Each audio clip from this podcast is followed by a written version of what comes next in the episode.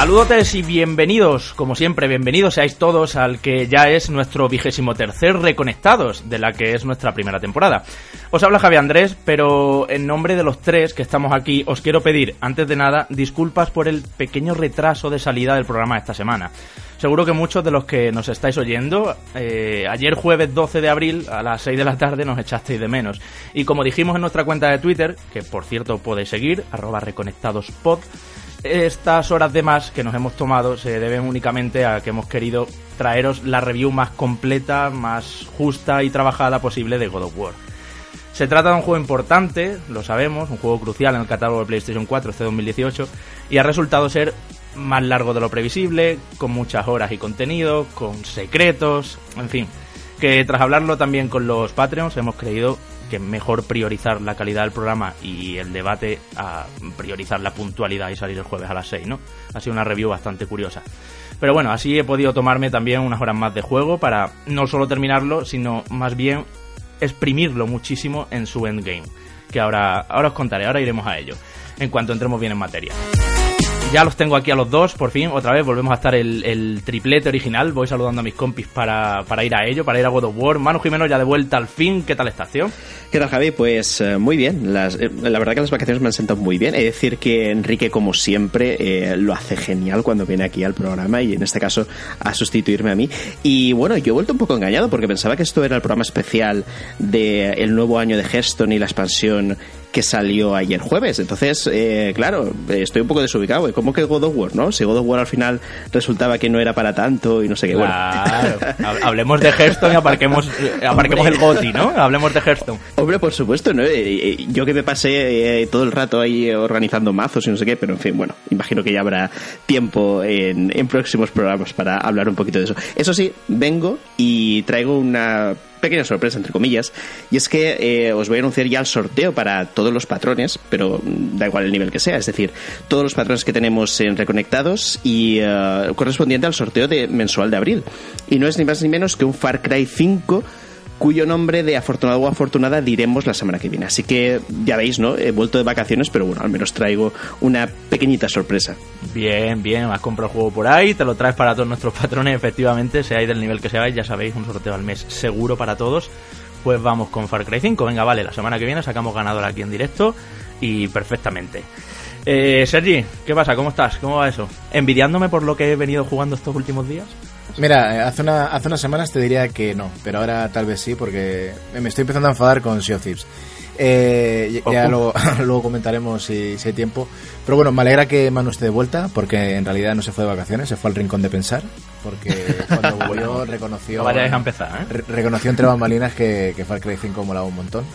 Y, y, de hecho, por eso está nuestro sorteo mensual de abril, no, no, no, no lo voy a negar. Se lo ha comprado y se lo trae. Uno para él y otro para los patrones. E, efectivamente. Porque como no tenía con quién jugarlo en cooperativo y no tenía amigos, pues digo, pues venga, lo sortea con un eh, Patreon y juega con ellos. Eh, oye, pues poca broma, ¿eh? Que realmente, que, que, una de las cosas que tuve con Far Cry 5 es que dije, joder, aquí no tengo con qué jugar, ¿no? Que, que, vosotros estáis también un poco ocupados y, y, luego pasa lo que pasa, ¿no? Eh, pero el caso es que sí, yo digo, mira, mayor penitencia que regalar un Far Cry 5 y yo creo que no hay, ¿no? Y, con esas venimos. muy bien, muy bien. No, la verdad que, que, el programa de hoy vale la pena. Hoy venimos a hablar de hombres barbudos y, y como estamos hablando off the record antes de empezar el programa, quiero que Manu haga algo como Dios manda con Hearthstone, que es un juego que por desgracia, y lo voy a decir eh, ya que te estamos de intro y vamos a hablar, ¿por qué no? Eh, eh, lo dejé porque Javi y yo, deja, porque, porque Javi se alejó, de mi vida en, aquel momento y ya pues ya le perdí la costumbre, pero Javi fue mi mentor y el que me inició en el mundo de Hearthstone y que me encantaría retomar si tuviera más tiempo, porque la verdad que es un juego muy divertido. Hombre, está ahora muy bien, ahora más con la expansión. En fin, ya hablaremos de, Hearthstone o, hoy si da tiempo, o en el programa que viene, o cuando podamos, porque por supuesto es importante. Pero como decía Sergi, hombres barbudos, musicote de coro, que entre ya esa banda sonora que pone los pelos de punta tanto como el juego, y vamos a esa review de God of War tan, tan, tan esperada.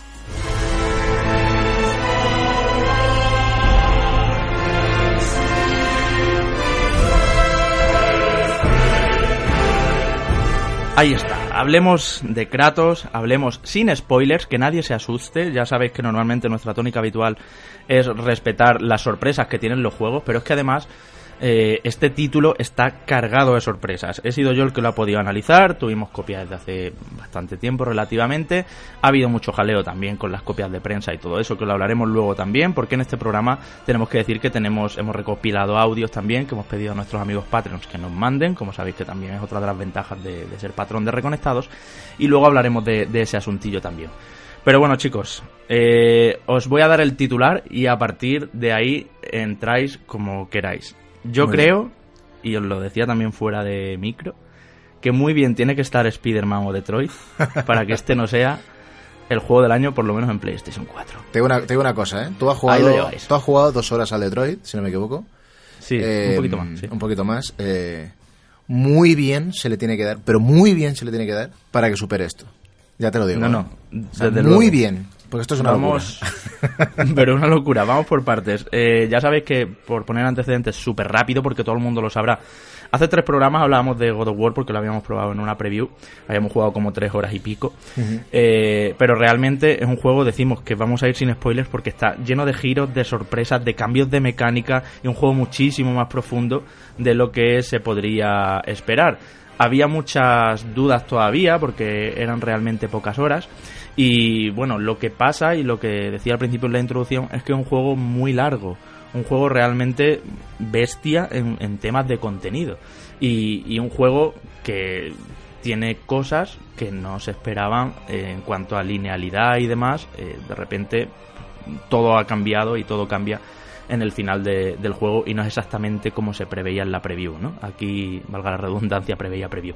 Aquí lo decíamos, ¿no? Que no sabíamos cómo iba a ir ese backtracking, cómo iba a ir pues ese tipo de cosas Ahora al hablar en profundidad poquito a poco en apartado y ya os dejo la palabra para que si queréis vayáis preguntando como solemos hacer siempre, eh, veréis que realmente Sony Santa Mónica se ha tomado 5 años para hacer este juego y no me extraña porque es lo más grande que hayan hecho nunca, sobre todo en términos de, de cuantificación. Y sobre todo, el giro creo que le ha venido a la franquicia, al personaje, incluso a la acción, realmente, vamos, espectacular. Es lo que se tenía que haber hecho. Ojalá todos los reboots de las series sean como este, porque ni mucho menos es un, spin-off aparte mm, donde nada cuenta lo anterior. No, no. Cuenta todo lo anterior y se siente un God of War. Eso lo digo desde ya, antes que nada. Adelante. Vale, entonces, eh, para, la, para la gente que no lo haya podido catar, eh, creo que la primera mm, pregunta tiene que ser esta respecto a lo que has dicho. ¿Se siente God of War o si se hubiera llamado Calvin Klein y su hijo también hubiera casado? Mítico Calvin Klein y su hijo, de tanta gracia hizo. Calvin, tío, claro. en el otro programa, efectivamente. Eh, sí, digo que se siente un God of War porque uno de los miedos que había con todo el reinicio es que se nautidoguizara, ¿no? Que tanto nos cuesta decirlo, pero sabemos que se ha habría, dicho habría que sugerir que se pusiera esa palabra en el diccionario, ¿eh? Sí, yo la he visto además ya por ahí, por otros lados, y, creo que dentro de nada hablaremos de esto, y es que es verdad que Sony apuesta siempre por lo cinematográfico.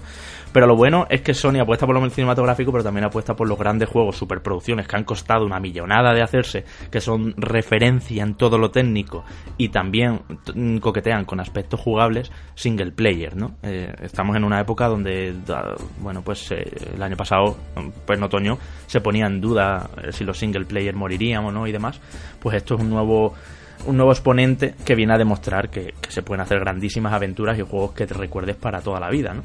Entonces, digo Sergi que se siente God of War porque el ritmo, aunque la cámara esté detrás de Kratos, al final esto es un hack and slash. Y digo al final en el sentido más literal, porque es verdad que el juego empieza con mucha chapa entre padre e hijo, pero y mucho paseíto y mucho puzzle sencillito y cuatro combates así intercalados, pero al final es un no parar de secuencia tras secuencia tras secuencia de acción, eh, de muchos jefes finales, eh, bueno, ahora hablaremos de los jefes luego también, y de muchos ítems que recoger para mejorarte las cosas, eh, si coges, os acordáis de God of War 3, por ejemplo, ¿no? Cuando cogías tres cuernos de, de no sé qué, subías un poquito la vida, cuando cogías tres de estos, esto es muy de Devil May Cry, muy de bayoneta, ¿no? Subir las barras de vida, la barra de ira, todo eso aquí sigue funcionando igual, y Kratos sigue abriendo cofres, abriendo portones, los puzzles son los de siempre, solo que la cámara pues eh, está eh, a su hombro en vez de estar desde arriba,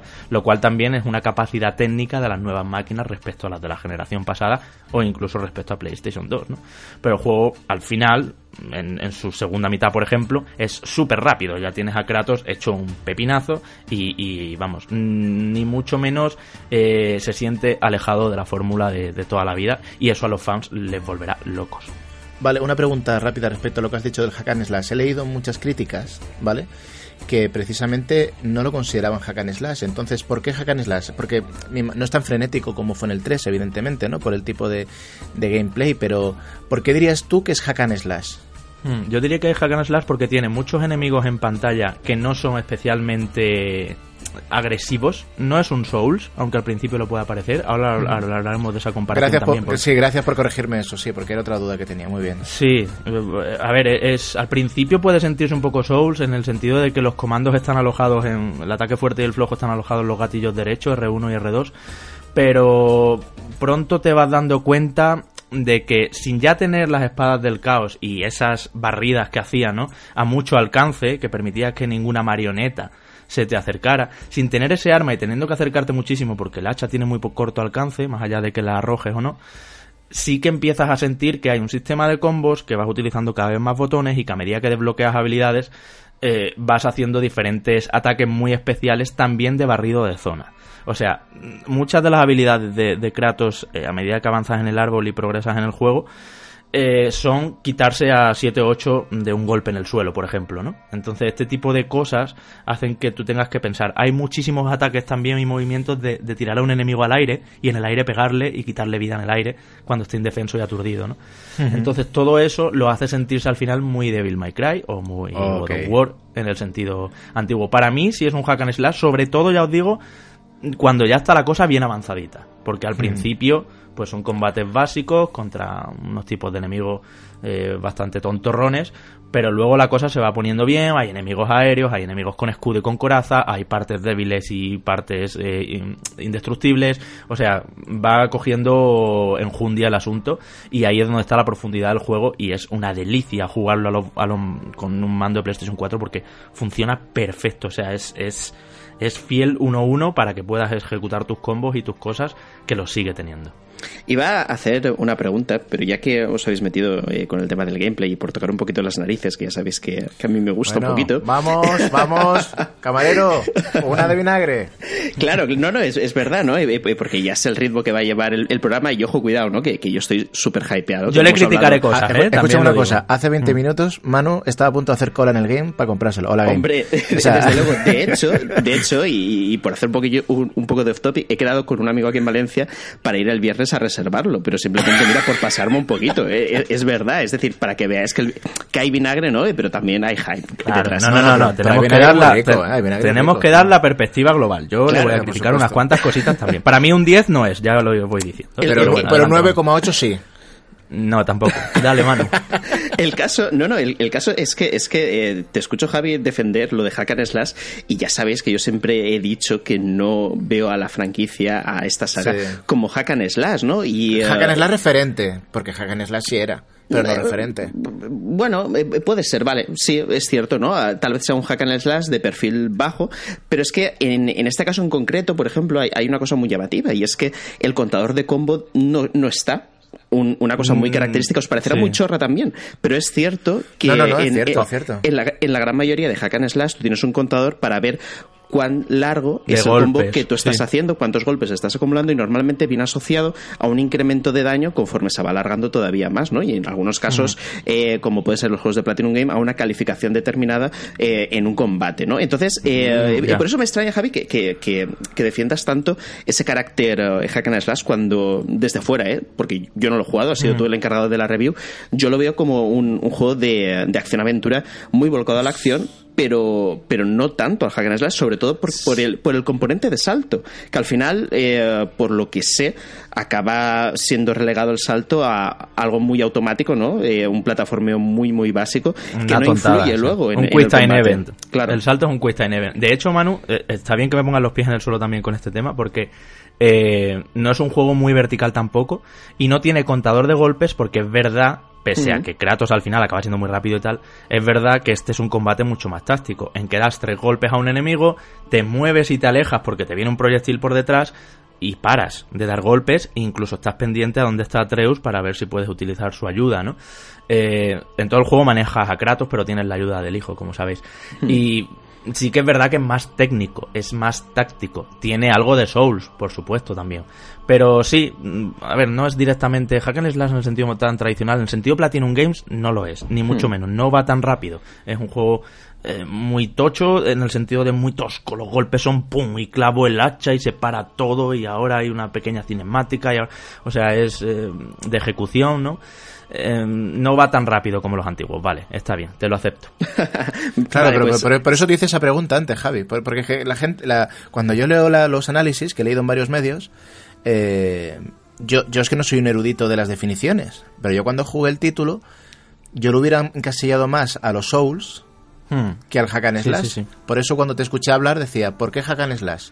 ¿No? Y, no, no, y me ha gustado, y me ha gustado. ah, igual, a ver, es un, es un punto ahí intermedio, ¿vale? Vamos a dejarlo en templado. No, es, no es ni Platinum, pero tampoco es un Souls en el sentido de todo el rato esquivando, midiendo cada paso. Eso no, no, no, está claro, está claro. Lo, voy este a, lo voy a decir ya, se puede tener una experiencia Souls, y de hecho la recomiendo jugando en de las cuatro dificultades que tiene, en, la en la, tercera. No, no, en la tercera, la máxima es un, exceso.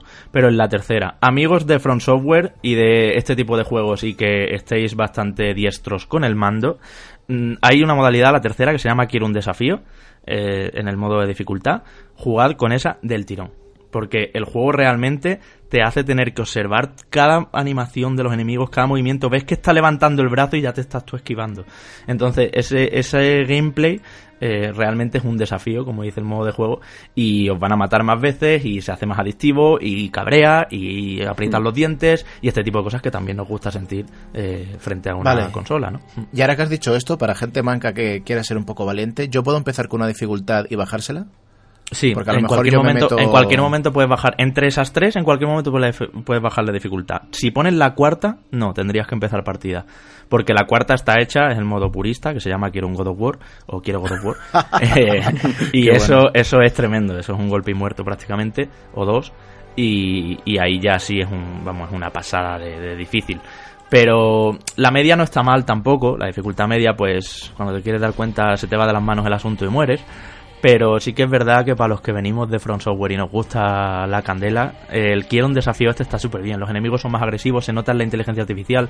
No es solo. Esto es una de las cosas, por ejemplo, que he estado probando, dándole una segunda vuelta al juego y probando todas las posibilidades. No solo es terminarlo y ya vamos a review, sino que queríamos ver mm, todo lo que tiene de verdad y todo el endgame, que ahora hablaremos de ello, que es una locura también, es otro juego. Mm. Eh, eso, en esta dificultad pues se nota no solo el daño y, demás, sino la IA. Son mucho más agresivos, los enemigos no te dejan en paz, tienes que estar continuamente a cubierto como puedas. Eh, hay una serie de cosas muy interesantes que en el modo normal pues las usarás dos o tres veces, pero es que en este modo tienes que usar todo, medir los recursos, eh, medir cuando justo coges esa poción de vida que hay en el suelo, porque ahora es cuando ya no me queda nada de vida y justo me la tengo que tirar ahí. Si me la tiro antes acabo de desperdiciar una poción. O sea, este tipo de cosas es lo que le da además verdadera chicha al juego. Es importante, y, eh, eh, perdón, sería un, un, momentín, es importante eso que has dicho, que la IA como que cambia, mejora, porque normalmente estamos acostumbrados a que los niveles de dificultad eh, lo único que hagan es que cada golpe quite más daño, ¿no? No que realmente el enemigo se, se comporte de forma diferente. ¿Tú crees que este God of War, con cada nivel de dificultad, hace que los enemigos realmente cambien sus patrones de ataque?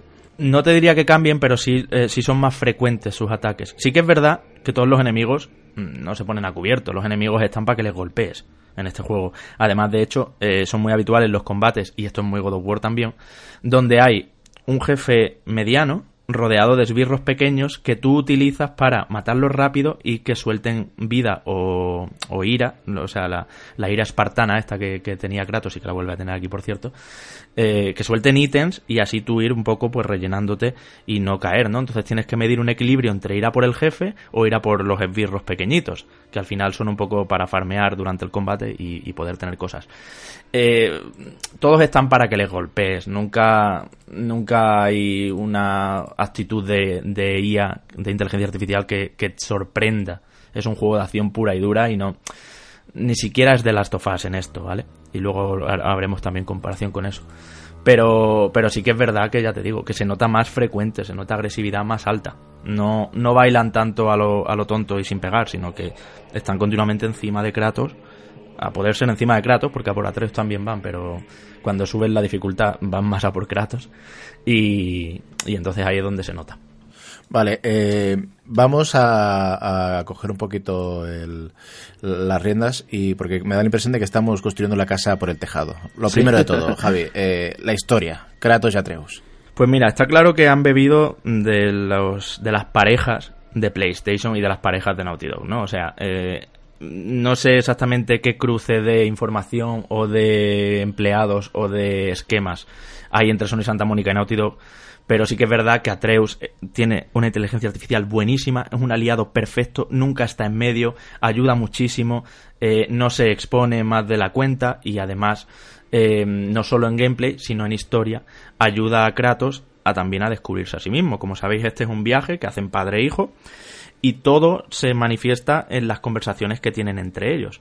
Kratos es quien es, él lo sabe, más gente de este mundo nórdico lo sabe y Atreus pues quiere saberlo y no para de preguntar cosas.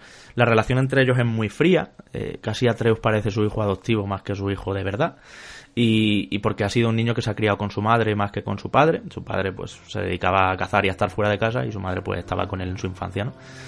Y con este trasfondo sí que es verdad que hay una historia muy interesante y conversaciones que realmente son para enmarcar, pero aquí viene la primera puntita, me hubiera gustado un poquito más de profundidad. Creo que hemos visto Mm, personajes más redondos y más interesantes en Joel y Ellie, por supuesto, ¿no? Ese, ese Joel que no quería ser del todo el padre de Ellie, pero que al final se va convenciendo, y esa Ellie rebelde que dice este señor quién es y por qué tengo que acompañarlo, ¿no? Eso tiene más profundidad y más trasfondo y más madurez que Kratos y Atreus, que son un poquito más planos. Son personajes que, que bueno, que Kratos sigue en su línea, ahora más calladito y un poco mayor también para determinadas cosas, nota un poquito que van pasando los años, ya no es un jovenzuelo irascible. Y Atreus, pues es un niñato. Y, y bueno, va girando un poquito a medida que van pasando las horas, pero tampoco mucho. Sí que es verdad que aquí había más, más juego del que juego narrativo del que hay. No esperéis un buen libro en la historia entre Kratos y Atreus, para que me entendáis. Sí, un buen videojuego, esto no estamos acostumbrados a verlo, y, eh, cuenta un relato interesante, pero si esto fuera un libro mm, de padre e hijo, pues igual habría como mucho relleno, ¿no? Como que esto no avanza, no, no desarrollan los personajes. no lo desarrollan demasiado. A mí me recuerda un poco. A mí, me recuerda un poco, mira, para que os hagáis una idea con este símil, creo que lo vais a entender. En Uncharted 4, Nathan y su hermano. ¿Vale? Es como que desde el principio están muy definidos y al final están todo el juego igual. Como o, Nathan, o, y Sully. Que si troleándose, que si no sé qué. Bueno, pues estos están con una tensión ahí que se nota de que no han convivido y de que uno quiere enseñar a su hijo y el hijo quiere aprender pero no se lleva muy bien con su padre.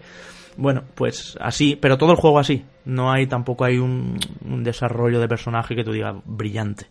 Eh, de hecho, tiene actitudes previsibles a veces, o comentarios previsibles. Aunque bueno, a ver, esto es por ponerle una pullita, o sea, algo negativo a un juego que, es brutal y la historia que cuenta es maravillosa. No estoy diciendo que sea mala, pero sí que es verdad que, habiendo visto The Last of Us, también exclusivo de PlayStation, eh, como que ya te esperan muchísimo, ¿no? de, estos first party. Pero Javi, yo por ejemplo siendo padre, y evidentemente no me, no me no creo que me identifique con esto, pero eh, me gustaría saber, eh, ¿es creíble la historia de padre e hijo? Sí, sí, es creíble. Conociendo a Kratos, ¿eh? Conociendo a claro, conociendo a Kratos, efectivamente. Conociendo a Kratos, el pasado que ha tenido, lo atormentado que está por la de sangre que ha derramado este hombre. Y, y bueno, y además, eh, respondiéndose un poco a, a muchas preguntas de qué hace aquí, que eso es de lo que más me ha gustado del juego, que está muy bien explicado qué hace en la mitología nórdica, cómo llegó hasta ahí, ta, ta, ta, hay muchas respuestas. Conociéndolos sí puede ser creíble. Lo que pasa que, joder, pasas tantas horas con ellos, que el juego es muy largo, ¿eh? Es que realmente aquí Cory Barlog bueno, 25 35 horas me parece que se le fue un poco de las manos decir que eso es lo que duraba la primera vuelta. Mm, no, a mí me ha durado 23. Pero llegar hasta los créditos por primera vez, ¿no? Luego hay mucho más.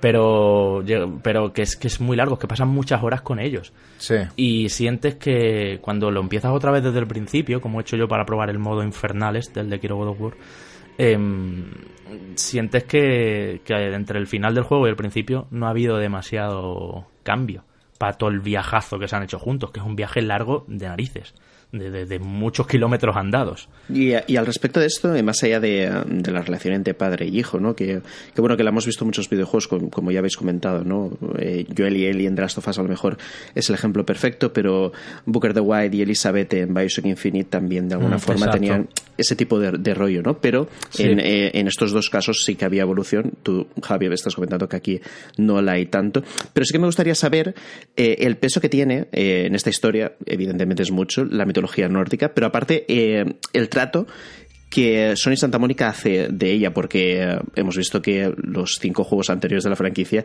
se pasaban un poco por el arco del triunfo la, griega, ¿no? Es decir, hacían interpretaciones muy, muy random, ¿no? De, lo que son las deidades del Olimpo. No sé mm, cómo has visto el, este trasfondo mitológico, si crees que lo han cuidado más, si crees que se han preparado mejor, si crees que han querido también transmitir a, a la gente mm, las bases eh, bueno, existentes, las bases reales de esta mm, mitología, mm. o si han hecho una interpretación totalmente libre y lo que se han dedicado es a coger cosas muy grandes y violentas para metértelas en el juego simplemente.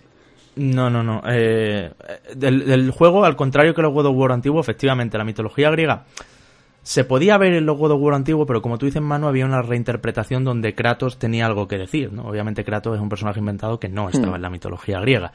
Sin embargo, en esta tampoco existía un Kratos, pero sí que noto un tono más divulgativo. En el sentido también, quizá porque sea una mitología menos conocida para nosotros que la griega, ¿no? Entonces, sí que aparecen casi todos los grandes nombres. Esto es una de las cosas, por ejemplo, que haber tenido más, más tiempo para esta review me ha dado tiempo a empaparme bien, ¿no? Ver cuánto de real hay aquí y cuántos de los mitos mm, de, esa mitología eh, se, se cuentan en el juego, ¿no? Y hay muy buena representación de Odín, de la serpiente de los mundos, de bueno, de, todas esas criaturas que ya habéis visto que, van a salir. Y también eh, veo un punto muy divulgativo y como mucho background, mucho trasfondo, mucho lore, por así decirlo, aunque es una palabra que odio, eh, de toda la mitología nórdica, efectivamente. Se aprende mucho con este juego de quién era este, por qué se llevaba mal con el otro, y el juego además intenta contar todo el rato eso. Y no con coleccionables, no con documentos de leer, sino realmente pasando por los sitios e incluso mm, en las conversaciones entre Atreus y Kratos, Atreus es, es, nativo de aquí y él sabe leer las runas y va leyendo cosas que las necesitas leer también tú como jugador para, para determinados beneficios, aunque solo sea por puntos de experiencia, pero está bien integrado así también. Y, y se cuenta muy bien y aparecen muchas cosas de eso. Y no puedo decir más porque no quiero hacer ningún spoiler pero hay grandes acontecimientos que se viven en el juego. Y eso es, es, es una pasada. Es que el juego es un espectáculo no solo técnico, sino también de, bueno pues de, referencia a, lo que son los libros de, toda esta mitología nórdica y a todas las criaturas que son fascinantes, ¿no? Y por supuesto a sus mundos, a sus bosques, a sus en fin, lo malo de, toda la mitología nórdica es que hay mucha niebla. es decir, como hay como un clima húmedo, está todo el juego lleno de niebla. Era un encanto, ¿eh? Era un encanto. A mí me gustan esas cosas. Sí, porque le da un punto artístico. Claro. Pero también yo creo que es un truco gráfico porque la carga poligonal es muy, muy, muy heavy. No sé. Bueno, eh, lo le pasó a, Es muy húmedo. A también le pasó que tenía esas trampas, ¿no? Para poder mm. mover. Sí, normal. Ese Además que el juego, ya sabéis, no tiene ni tiempos de carga, no tiene nada. Es eh, un plano secuencia todo el rato durante más de 20 horas que te va a durar. Y, es una pasada, o sea, técnicamente es, la bomba. Vamos, sí. Vale, eh, ya las comentado un poquito por encima, pero bueno, para el fan. Esto es muy fanservice eh, y sin entrar en mucho detalle, que me imagino que sí, pero por, por, cuestiones de la historia, pero hay muchas referencias al pasado.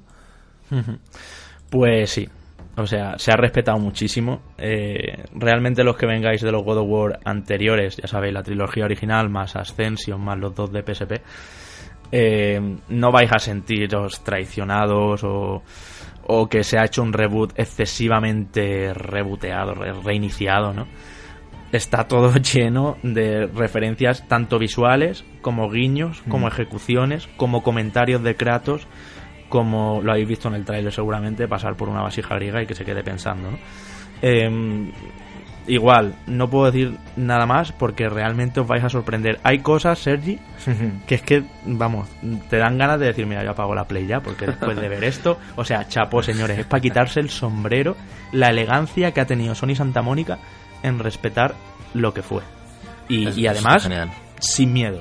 O sea, sin miedo de nombrar cosas, de nombrar batallas, de, hablar de Zeus y de lo que haga falta. Pa'lante con todo. Y... el juego eso lo que va haciendo lo que te decía antes es ofrecer respuestas continuamente a todas las preguntas que nos planteábamos todos los jugadores. Vale, y yo creo que esto es una de las preguntas de oro para, para todo fan. Eh, ¿Habrá secuela? Hmm. Sí, de hecho muchas respuestas. Una de las que más me hubiera gustado saber, no voy a decir cuál para tampoco spoilear y que no haya jugado a los antiguos, creo que es obligatorio no para jugar a este, sino porque son referentes en, otras generaciones pasadas, ¿no? Eh, para jugar a este, por cierto, no hace falta haber jugado a los antiguos, pero quien los haya jugado lo va a disfrutar más, claro, es lo habitual, ¿no? Eh, yo creo que, o sea, yo creo no, creo que ya lo han dicho incluso, que quieren que sea saga. Y, sí, sí, sí, habrá, habrá secuela clarísimo, quedan muchas cosas en el tintero. Y vamos, mm, lo que han hecho con este juego es eh, abrir la veda a una saga nueva, a una nueva IP prácticamente, para que lo entendáis así que es muy potente en Sony. Eh, el caso es que, mm, y por añadir un poquito de información, eh, recordemos que hubo una entrevista que le hicieron a Cory, Bar a Cory Barlock, si no recuerdo mal, en Game Informer, donde eh, comentaba la curiosidad de que estuvieron durante un tiempo mm, viendo si se iban al norte, a la mitología nórdica, o si en cambio se iban a Egipto, ¿no? a la mitología egipcia, y al final, mm. por, por no coincidir con Assassin's Creed Origins, se habían ido a, esta zona en concreto, y además no descartaban en un futuro usar la mitología egipcia una vez ya hubiera pasado pues eh, toda esa eh, marabunta de información y de promoción de Assassin's Creed con, eh, con esta temática ¿no? entonces mm, me gusta que lo confirmes ¿no? aunque de alguna forma yo creo que todo el mundo esperaba que no se quedaran solo con esta entrega aunque mm, y corrígeme Javi si, si no crees que es así es el único God of War que vamos a tener esta generación ¿verdad? Sí, sí, está claro, está claro porque, hombre, está claro, digo, si los planes son, hablábamos eh, el programa pasado de PlayStation 5, si sale en 2020, no creo que para 2020 eh, haya ya un God of War 2, o como lo quieran llamar, entiendo que God of War 2 no se llama, no sé, le pondrán un subtítulo, ¿no? Eh, pero yo creo que se van a quedar la nórdica un tiempo, mano. O sea, lo que han construido aquí, y, es que pensad, a nivel de mecánicas y de gameplay y de combate, hay criaturas interesantísimas. Que no todos son orcos y elfos y dragones. Es que hay muchísimo más. Bueno, me alegra saber. te las va presentando. Me alegra saber que ha dejado algún títere con cabeza, entonces. Sí, sí, y queda, quedan, claro, quedan, porque, es, muy amplia la mitología y muy bien se le tenía que ir a Kratos para limpiar de una barrida, ¿no? Pero no, no quedan, quedan cosas y de hecho quedan cosas en el aire. El juego plantea interrogantes nuevos, eh, presenta muchos personajes secundarios. El juego tiene mucho de secundario también, eh, no es simplemente ir hacia adelante y reventarlo todo, sino que bueno, tiene una estructura un poquito más madura y más de 2018, una estructura más de los tiempos que corren en los juegos de aventura. Bien. Y volviendo un poquito al, tema gameplay, aunque antes ya hemos dado unas pinceladas bastante importantes al respecto de si es hack slash, si es más Souls, si es pues lo que sea, eh, sí que me gustaría preguntarte, sobre todo porque he leído a muchos compañeros ¿no? sus, reviews, y hay algo que es uh, unánime en todos ellos, y es la poca variedad de armas que tiene God of War. Tal vez se esperaban ellos eh, y muchas más. Entonces, ahí te quería preguntar, Javi, si, si te ha faltado durante esta aventura algún recurso más, algún arma poderosa que mm. digas, madre mía, me gustaría cambiarla por esta otra. Y eh, una segunda pregunta, aunque está relacionada con esta, ¿cómo está el tema del escudo, de la armadura, de las diferentes combinaciones que puedes llegar a hacerte a lo largo del juego? Efectivamente, eh, todos recordamos que en God of War 3 ibas cogiendo armas, las ibas eh, desarrollando poquito a poco y al final un poco eh, te personalizaban mucho la experiencia. Aquí, por desgracia, lo voy a decir así, no hay muchas armas, de mm. hecho las que son al principio son al final prácticamente. Lo que pasa, Manu, que hay una variedad de técnicas y de habilidades y de configuraciones para, para esas armas que al final presenta un gameplay... Mm, adaptado a como tú quieras. O sea, yo he, tenido ciertos enfrentamientos que los he resuelto arrojando el hacha y devolviéndome a la mano. Con total seguridad, a distancia del, mastodonte ese, del new ese que no para ahí de agredirme, a distancia, pim, pim, pim, pim, pim, pim, poquito a poco. Luego también, en cuanto entran en juego todos los asuntos mágicos y demás, ¿no? Que si los truenos, ya sabéis, de toda, esta mitología, la congelación, el fuego, no sé qué, eh, obviamente le vas poniendo gemas al hacha y vas haciéndote otra cosa. Pero sí que es verdad que me hubiera gustado algo rotundamente distinto. Luego también está el escudo, como bien dices, que tiene muchas posibilidades porque no es solo mm. para defender, sino es también para aturdir. Los puños eh, cuerpo a cuerpo directamente de Kratos, que también aturden muchísimo. El arco de Atreus y otras cosas que ya no voy a desvelar, porque esto en la primera hora tienes estas cuatro cosas por delante y así sigues mucho. Pero hay un momento donde todo cambia y entran en juego otros factores mucho más tácticos también, eh, factores de, habilidades que se recargan y tienes que esperar hasta poderla volver a lanzar, que funcionan con barras, con este tipo de cosas, y ahí el combate es donde gana, donde gana puntos. Pero sí que es verdad que la variedad, al final, el que no te aburras, funciona por dos cosas.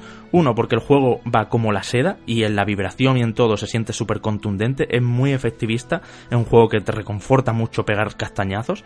Y por otro lado, en la variedad de enemigos. O sea, enemigos sí que hay, hay un bestiario eh, que donde puedes hmm. ir viendo los que vas los que vas desbloqueando o encontrándote y eso no para de crecer y cada enemigo tiene unos comportamientos tiene unas actitudes es verdad que se repite mucho esto es muy de God of War también y de, este género eh, llegar a una zona y donde antes te enfrentaste a dos y ya te costó ahora han venido siete ¿vale? Del mismo tipo hmm. y con los mismos comportamientos. Esto es muy habitual también.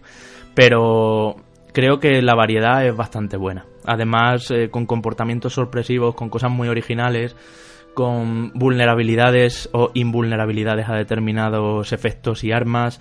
Eh, no sé, te obliga a ir jugando de muy diferentes maneras. Lo que te decía al principio, la pérdida de verticalidad, la pérdida del salto y todo eso hace que el juego pues no sea quizá tan 360 grados, ¿no? Tan, tan esférico, hmm. sino que es un juego de suelo un juego de pensarse el movimiento, sobre todo en la dificultad que recomendamos, y, bueno, que al final puede sentirse para, para quien quiera sacarle punta a esto, si te pone a vinagrearlo, lo puedes vinagrear en que es repetitivo.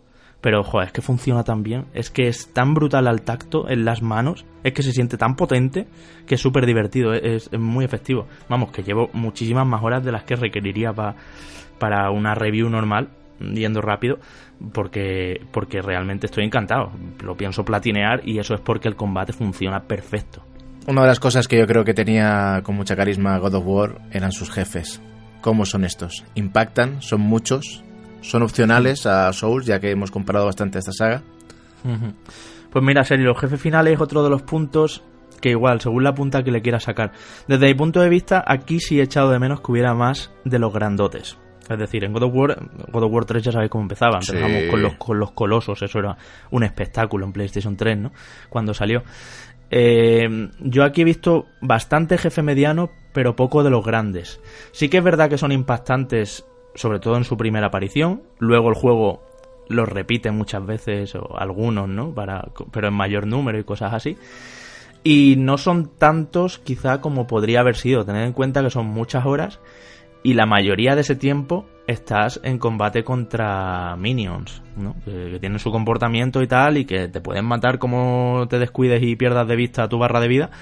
Pero si me hubiera gustado, a lo mejor diría 4 o 5 más. Con 4 o 5 más les hubiera quedado redondo el equilibrio de jefes finales. Y también hay que decir que hay unos cuantos, no diré cuántos para no romper la sorpresa, que son opcionales, efectivamente, como en Dark Souls o como en Bloodborne, ¿no? Que puedes ir a por ellos o, o puede que no. De hecho, ahora que habláis de esto, como, como Dark Souls y Bloodborne, eh, bueno, lo hablamos luego, pero la estructura de juego, eh, cómo se desbloquean las áreas y demás, es muy eso también. Y, eh, y también, pues seguir haciendo la analogía con, con la franquicia Souls, ¿cómo está el, asunto de la progresión? No sé si hablar exactamente de RPG, ¿no? Porque a la mínima se, se, se, suele poner ese ejemplo de género, pero no sé, Javi, si tú lo has sentido así, si tú consideras que también ha virado un poquito God of War al, al hecho de que se incrementen ciertas habilidades, que puedas asignar puntos. No sé exactamente eh, cómo va el asunto y por eso te pregunto. Pues mira, eh, el toque RPG, Manu, me ha sorprendido porque sin ser complicado, porque es por un menú que cuando pulsas una casilla se te abren otras y de esas otras cada una se abren otras más, ¿no? Un menú de tablas, de esquemas de toda la vida. Me ha sorprendido la cantidad de posibilidades que hay y sobre todo de cómo te puedes personalizar, mm, pues eso, ¿no? El, hacha Leviatán, que es al final el, el, arma principal, pero también el arco de Atreus y demás. Sí que es verdad que la progresión, eh, hay un puntito que no me ha gustado tanto, y es que cuando llegas al final por primera vez, habiendo hecho todo el viaje lineal, ya casi tienes desbloqueado todo.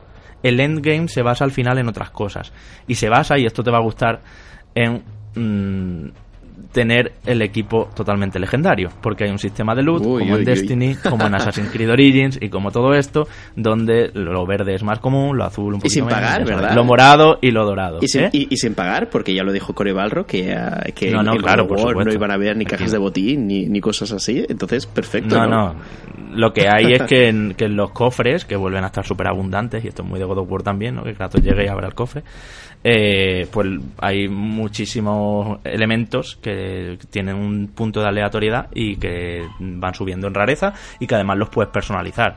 O sea, eh, hay crafting, hay que recoger un montón de... Esto parece ya que que es inevitable casi al género de las aventuras, ¿no? Nos va a acompañar siempre ya. Hay que recoger un montón de mierdas para construir mm, armaduras nuevas y, cosas así. Pero también luego están las gemas rúnicas, que las pones en las armas eh, y en las armaduras para crearte un poco tu propio set y todo eso. Y, y otras muchísimas cosas que mm, para el no acostumbrado pueden llegar a marear un poco. Pero el juego lo introduce todo muy bien, te va recomendando también qué hacer con R3, esto es muy de Destiny, puedes comparar lo que tienes con respecto a lo que te vas a equipar para ver qué, es, qué atributos se ponen en verde y suben y cuáles bajan. Pero sí que es verdad que, joder, pasó un God of War tiene un puntito de RPG bastante potente. Por supuesto también hay tiendas, hay dos enanos mercaderes que te van vendiendo a lo largo del juego. Eh, lo que te digo, todo el tema de las runas, o sea, me parece que es más complejo de lo que se podía esperar. Y eso hace que en el endgame, pues eso, lo que quieras es tenerlo todo legendario, todo doradito, todo brilli brilli, como, como a ti a mí nos gusta, Manu. Y, y es lo que le da el, el puntito también de, al, al puntito RPG, vamos. Mire, los enanos estos de los que habla, de, ¿no? Estos que, hablas y te comentas, que son en plan buoneros del Resident Evil 4, que están en todos lados o qué? No, en todos lados no, están en determinados puntos concretos, pero eh, tú puedes ir a su tienda eh, casi casi cuando te apetezca. Entonces, em, bueno, pues tú vas un poco organizándote. Hay dinero, hay puntos de experiencia, hay, ya os digo, muchísimas basuras y porquerías para poder craftear y mejorar las cosas y tiene un puntito muy de juego de rol en el que han mejorado mucho una, armadura, pero de repente encuentras una que ya de base es mejor y encima tiene tres slots tres casillas para meterle más gemas, ¿no? Entonces ya tienes que valorar si seguir con esa que estabas mejorando o ponerte la nueva. Todo esto lo tiene God of War y además muy fuertemente, vamos, más fuerte incluso que Horizon Zero Dawn. Y uh, al, al, al, respecto del tema de, de puzzles, de coleccionables y, uh, y, todo esto, sí que tengo yo cierta curiosidad, o al menos eh, soy un poco escéptico de lo que ha hecho Sony Santa Mónica eh, con todo esto, sobre todo porque en, en, uh, en la franquicia en general, en, en, los anteriores juegos, el componente de plataformas era fundamental, era lo que se suele llamar mm. eh, puzzles plataformeros, tenías que ir saltando con Kratos de una plataforma a otra, activar algo, irte corriendo a la otra punta y entonces de esa forma resolverlo. Entiendo que ahora eso no es así. Eh, y, me gustaría que me explicaras cómo han enfocado este asunto, porque es eh, sobre todo en marca de la casa de, eh, de Sony Santa Mónica y de God of War.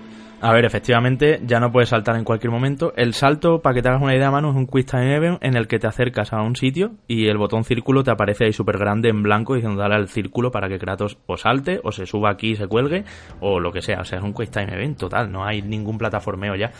Pero sí que es verdad que los puzzles son los de siempre. Es decir, activar dos interruptores a la vez, tirar de una cadena mientras con el hacha congelas un interruptor y ahora tiras de la otra cadena, levantar paneles de pinchos, abrir con puertas, mover puentes es decir, los puzzles son como los de siempre. ¿Pero te ibas a atascar, Javi, o no invita a atascarse en absoluto? No, no, atascarse no. Además, ya sabes cómo son estos juegos donde hay una pareja, en el momento en que están en que estás tardando, te dice el niño, quizá deberías mirar allí. Y ya ah. es como, venga, vale. vale. eso es muy Naughty Dog esto, sí. Guay, sí. Era como en chat cuando te quedas atascado también, claro. Exacto, pero sí, dificultad Uncharted de los puzzles. Eh, vamos, para que Y la que ha tenido siempre God of War también. El juego no quiere que te pares en esto, no, no, no pretende ser un Zelda o una mazmorra de Zelda. Sí, claro. Pero sí que es verdad que me hubiera gustado, me hubiera gustado un poquito más, quizá que que la escalada y todo esto, pues no sé, que bebiera de ancharte directamente. Pero eh, la escalada. Que te, pudieras caer. Es que no te caes, es que está automatizado todo. La, la, pero la, escalada no es una excusa para un cambio de escenario, digamos, o, o sí, sí, sí, sí, sí. Como el juego es un plano secuencia completo y no hay tiempos de carga, hay muchos tramos que son paseos, que de hecho Kratos como que guarda el hacha y se pone a andar y tú dices, pero que quiero correr. Vas con el L3 pulsado ahí y no hay manera, no corre, porque está cargando la siguiente área. Claro. los que somos habituales de estos juegos sabemos cómo ya, Ya, ves la, la costurilla de, esto está pasando por... Son trucos, pero lo bueno es que tú sigues jugando y sigues escuchando y sigues viendo. De hecho, esto lo comentábamos en la preview. Las cinemáticas están tan bien integradas, no hay ni un fundido a negro en todo el juego, chicos. Es que es increíble. Están tan eso que tú a veces le estás dando para adelante y dices, ah, no, que es una cinemática, que no hace falta que le dé para adelante, que ya anda él solo, ¿no? Y, y este tipo de cosas, o incluso en muchas ejecuciones finales, en algunas Equis también, en otras no, en casi todas no, pues sin querer le das al botón, vale, le das al R1 para darle un hachazo al, al, orco en la cabeza y descabezarlo, ¿no? O sea, es, es, es flipante cómo está, cómo está fusionado todo y yo creo que nunca se había hecho a este nivel y efectivamente pues eso, los paseos y las chapaeras y todo esto, también hay que, ya habéis visto la portada del juego mismo, ¿no? Hay que coger canoas y todo eso, ahí hacen un GTA en toda regla, se ponen a charlar y, mientras se carga el área tú vas por ahí con la canoa. o sea que está claro que son truquitos gráficos, pero que a nivel de ritmo sientes que el juego no va al galope como iba antiguamente, que era un no parar de intensidad. Digamos que va al trote, pero eso es muy cómodo, es muy divertido. ¿Y la estructura de la, del juego es, lineal? En principio empieza siéndolo. Y es que no quiero desvelaros nada de verdad, pero sí que diré, sí que diré, y esto bueno lo venimos diciendo todo el programa, que hay un endgame. Y que una de las cosas que no esperábamos en la preview, Sergi, y lo dijimos, sí está. Hay un mapa, hay viaje rápido, puedes volver a zonas, hay backtracking brutal. O sea, el backtracking en el sentido que ves una puerta y hasta que no pasan 15 horas no la puedes abrir porque no tienes esa habilidad. Eh, y hacérselo al 100% requiere volver para atrás, volver aquí, ahora voy allí, que allí tenía apuntado no sé qué. Y de hecho el juego está muy bien organizado porque mm, tienes como un diario que además del bestiario tienes eh, todos los coleccionables apuntados por categorías, todas las, las misiones activas que tienen las secundarias, las principales. No es un mundo abierto, pero sí vendría a ser como, como los Tomb Raider últimos, como el Tomb Raider 2013 y Rise of the Tomb Raider, para que os hagáis una idea. Entonces va por áreas y además, otra de las cosas buenas, y esto es lo que os decía antes, es muy Bloodborne o Souls en el sentido de que desbloqueas atajos. Entonces cuando, cuando tú llegas a una zona, si ya has pasado por ahí, seguramente haya puertas abiertas que te agilicen más los caminos y que conecten entre sí todas las salas. Claro. Entonces es muy fácil de explorar y tal. Total, que te acabas el juego y dices, vale, me queda mil por hacer. Y además lo tengo bien ordenadito, vamos a empezar a limpiar, vamos a empezar a coger estos cofres que me dejé allí, estas puertas que me dejé acá. Encima hay jefes opcionales, hay zonas que no las tienes por qué ver si solo llegas hasta los créditos, zonas enteras. O sea, es el juego es tochísimo. Y cuando crees que se ha acabado, no se ha acabado y abre como otra zona más. Y no sé, en mm. ese sentido es un, un no parar de, de sorpresas. Además, como decía antes, hay unos cuantos puntos que cambian por completo todo todo el esquema que tú te estabas haciendo, o cuando ya creías que más o menos estaba todo el pescado vendido, de repente cambia. Y cambia la jugabilidad, y cambia la forma de, entenderlo. Y, eso. Es, eso está muy, muy bien. Es que sorprende, sorprende. Entonces, eh, podríamos hablar, Javi, de que eh, God of War tiene buen ritmo, ¿no? Y, eh, me gustaría hacer esta pregunta con mm. esa... Y buen principio. Ahí va, yo, ahí va yo, claro, ahí va yo. esa obsesión que tengo yo por, por los principios. Es decir, God of War tiene un buen principio y luego una buena continuación. Es que esa obsesión que dices la tendríamos que tener todos, porque eso es el caramelito. El si no arranca, yo lo dejo, tío.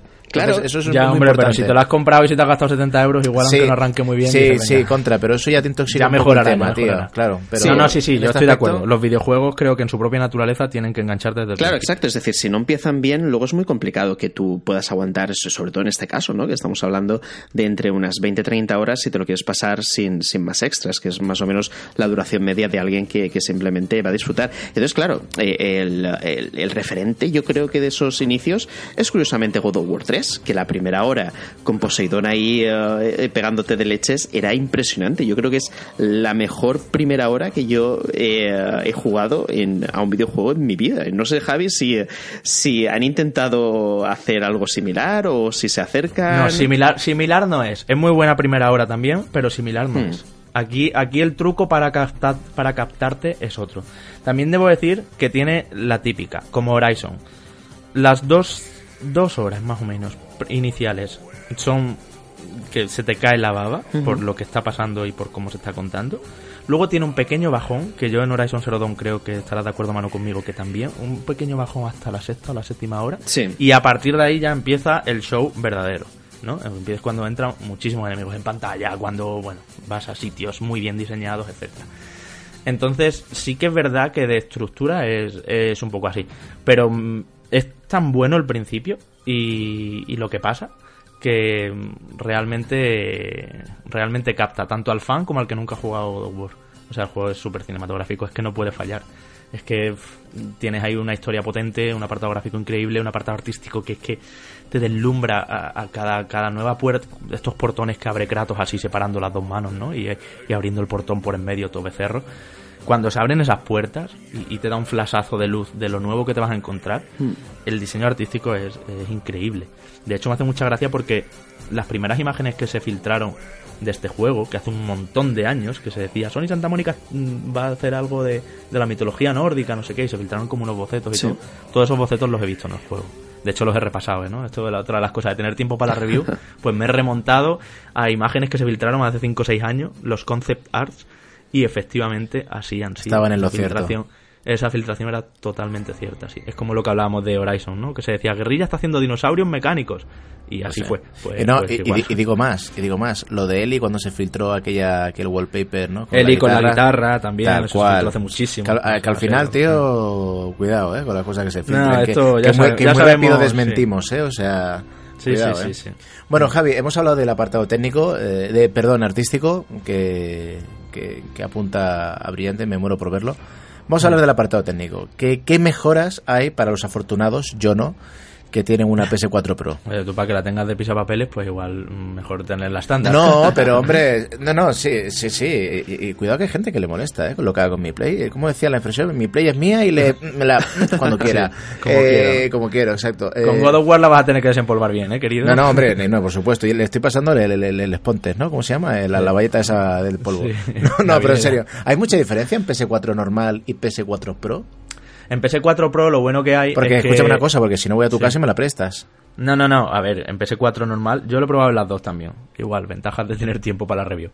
Eh, en PS4 normal va a 1080 a 30 frames, súper estable. El juego va mm, delicioso. Y además no hay, como no hay tiempos de carga ni nada, pues ese tipo de ventajas que suele tener la Pro, aquí no las tiene. Pero en PS4 Pro sí que es verdad que tenemos los habituales o modo resolución o modo rendimiento.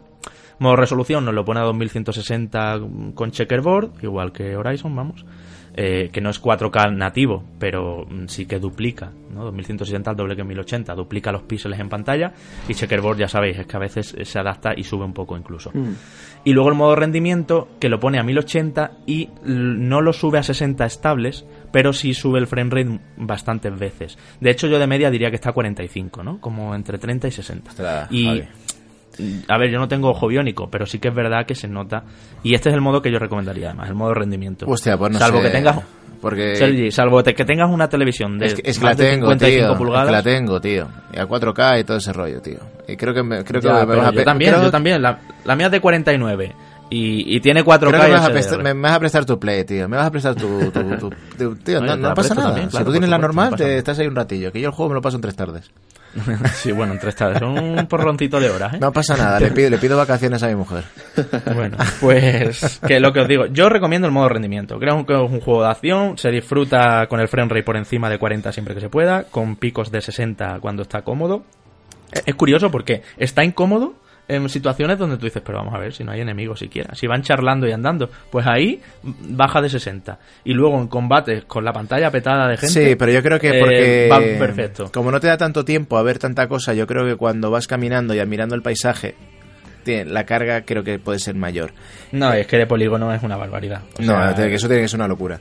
Pero, pero no sé, tío. Yo es que, opinión, ¿eh? Siendo un juego tan cinematográfico que, que lo es, mm. yo jugarlo a 30 me, me, va a flipar, porque yo a mí me mola. Sí, sí, sí, sí, no, el juego va perfecto. Y al quien, y a quien no tenga PS4 Pro y tenga PlayStation 4 estándar, aquí viene otro portento. Yo no sabría decirte si Horizon o este, ¿eh? Horizon sí es mejor técnicamente porque es mundo abierto. Eso es, eso es. Mm. Puede, que, puede que no calce tan bien gráficamente, que es, que es un pepino. Mm. Pero Horizon, cuidado, que era mundo abierto. Este no lo es. Sí, sí, sí. Claro, claro. Este, ya, efectivamente. Además, es un área. Es una área más controlada. Cerrada. Claro, mm. claro. Y luego eh, HDR eh, se nota, aunque es verdad que, ya han dicho que se va a potenciar un poquito más probablemente. Y lo que sí viene en camino es el modo foto. Esto es importante porque ya sabéis que en estos juegos se, se, goza ¿no? con este modo. O sea, cuántas fotos pude hacer yo en Horizon o en Assassin's Creed Origins. Es, eh, en estos juegos es, perfecto ese. Y luego también hay otra serie de, de, cosas que en las dos versiones se pueden hacer, en PS4 Pro y en PS4 estándar, que son muy interesantes. Y es, por ejemplo, una de las funciones, la verdad es que los ajustes gráficos son un montón. En PS4 Pro más todavía, ¿no? Un montón de barras, parece un juego de PC. Eh, se puede limpiar la pantalla por completo de indicadores. Puedes dejar el juego limpio porque ya habéis visto que los enemigos encima tienen una barra de vida, que abajo a la izquierda tienes tu barra de ira espartana y de vida, eh, las flechas de Atreus los tiene, los tiene abajo a la derecha, o sea, y las gemas que llevaban equipado cada uno y todo eso. Todo se puede limpiar y puedes dejar el juego limpio, sin nada, como Hellblade. Mm. Y, y que todos los indicadores que. Lo cual también lo dificulta, claro, porque no sabes la vida que te queda o la vida que le queda al enemigo.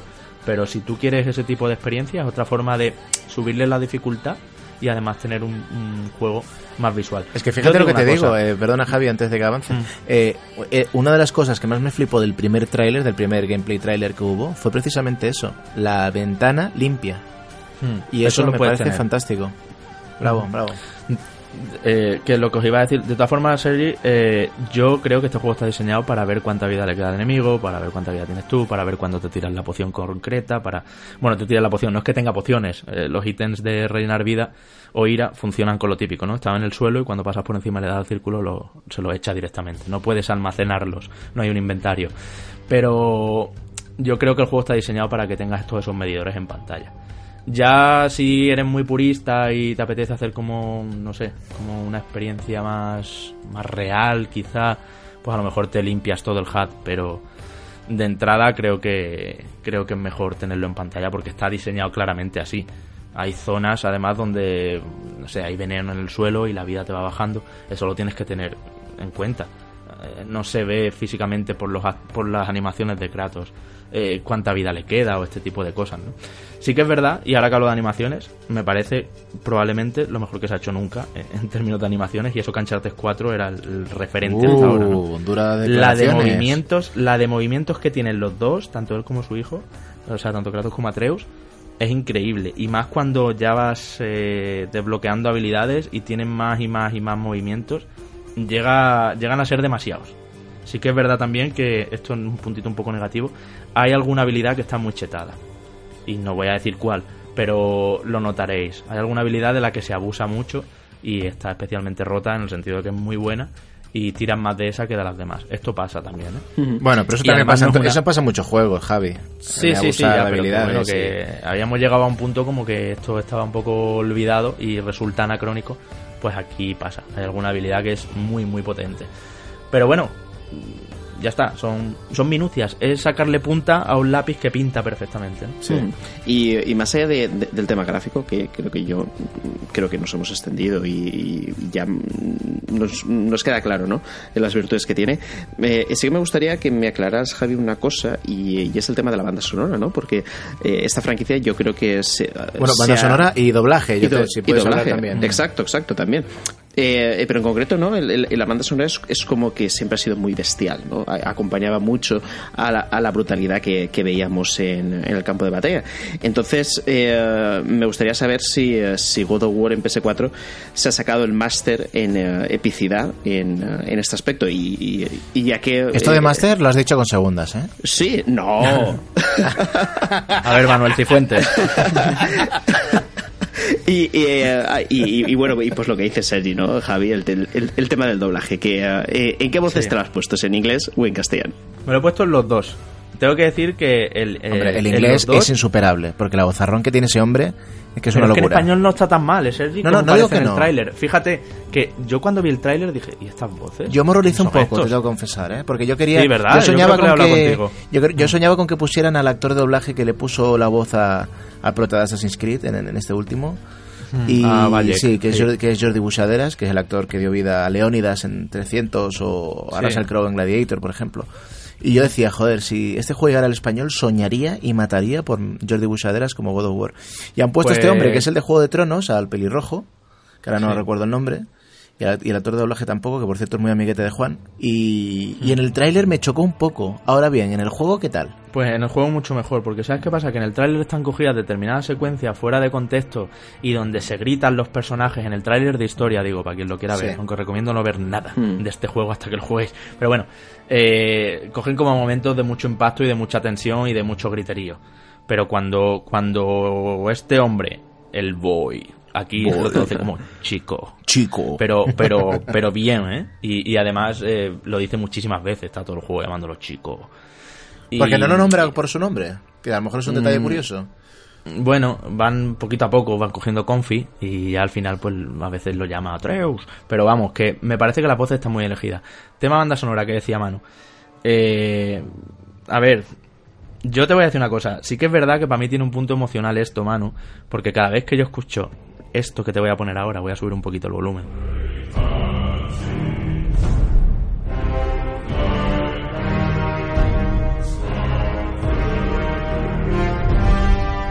¿Vale? Estos acordes, esta hmm. melodía. Me acuerdo de ti y de Antonio porque es como abría la conferencia de 2016 de L3. pero qué cabrones, pero qué cabrones. Qué bonito. y los pelos como escarpias. Eso es impagable. Con esos bozarrones. Bueno, pues esta, esta melodía que habéis escuchado, este leitmotiv, que es el tema de Kratos cada vez que sale él en tensión, eh, lo, lo pone el juego. Tiene mil variantes. La banda sonora es buenísima, es totalmente orquestada y siempre esta melodía, de una manera o de otra, aparece por un sitio o por otro. Entonces, no es solo la coral, sino también a piano, a violines, con flauta. Eh, es decir, hay un montón de, versiones, incluso una con guitarra. Eh, suena muy muy bien, suena muy nórdico, eh, bueno, pues le da una epicidad realmente que acompaña perfectamente. Es lo que podrías esperar de un Naughty Dog y es de lo que podrías esperar de los first party de PlayStation habitualmente, ¿no? Que cuidan el punto cinematográfico hasta tal momento de, de jugar mucho con el sonido. Hay una, una batalla o dos que la música está en silencio y la sensación que oh, se crea mola mucho también tío. Claro la sensación que se crea es muy curiosa. Entonces se juega con el sonido ¿sabes? No, no hay música machacona en los combates ni mucho menos. Uno de los secretos para mí del Señor de los Anillos la comunidad del anillo eh, cuando están en, las minas de Moria hmm. es que justo cuando van a entrar en combate está la música ultra tensa y cuando rompen la puerta y entran en batalla silencio. Pero silencio solo escuchas hmm. y eso es brutal si me dices que eso está en el juego. Cositas así. no exactamente eso, pero, cositas así. Pero es, pero es que a veces el silencio dice más que el sonido. Claro, claro, y además se crea, se crea, se crea un espacio reflexivo, ¿no? Donde tú estás ahí reventando mm. orcos y, y, al mismo tiempo, pues, con determinada rayada o lo que pase, ¿no? En, la historia que mm, tiene sus giritos y tiene sus cositas bastante interesantes.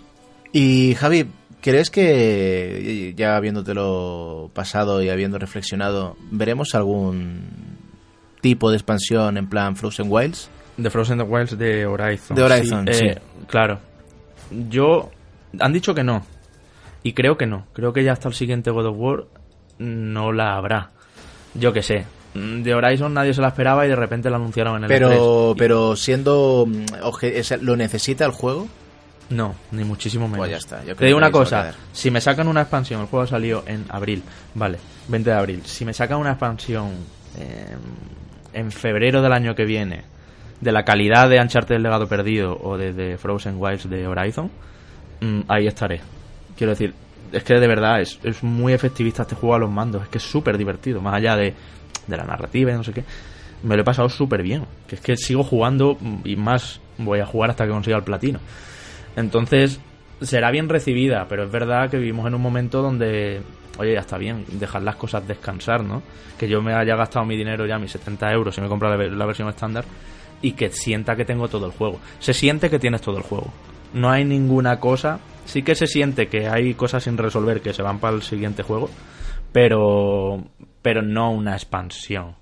No sé, no sé ya por dónde, yo qué sé, cualquiera, cualquiera pone a mano el juego con, con Sony, ¿no? Y más con lo que está haciendo con todos sus AAA y con todo su first party. Ya os digo, Uncharted 4 y Horizon la han tenido. Y, no estaba. De Horizon, por lo menos, no estaban los planes. Así que eso. Entonces, eh, no vas a detenerme, ¿no? Por ir eh, eh, hoy mismo, mañana, a reservarlo, ¿no? A, cualquier tienda.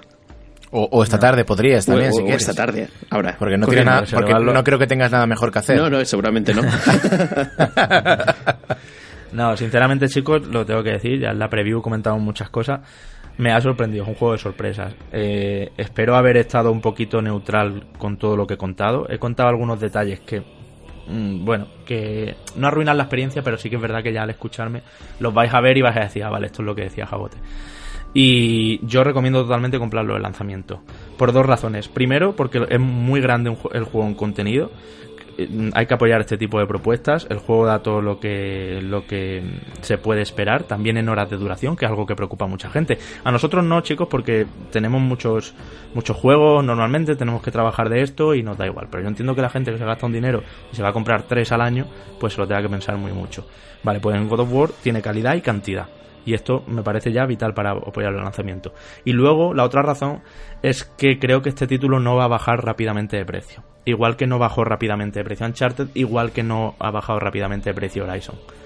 Es un vende consolas, hay bundle de PlayStation 4 más God of War. Eh, el juego es un vende consolas y puede que sea el juego del año, os lo digo ya. Vamos a ver cómo salen los que quedan, ¿no? Muy pronto para Sí, porque Sea of Thieves ya no creo que lo sea. ¿eh? ahora, ahora me cuentas eso.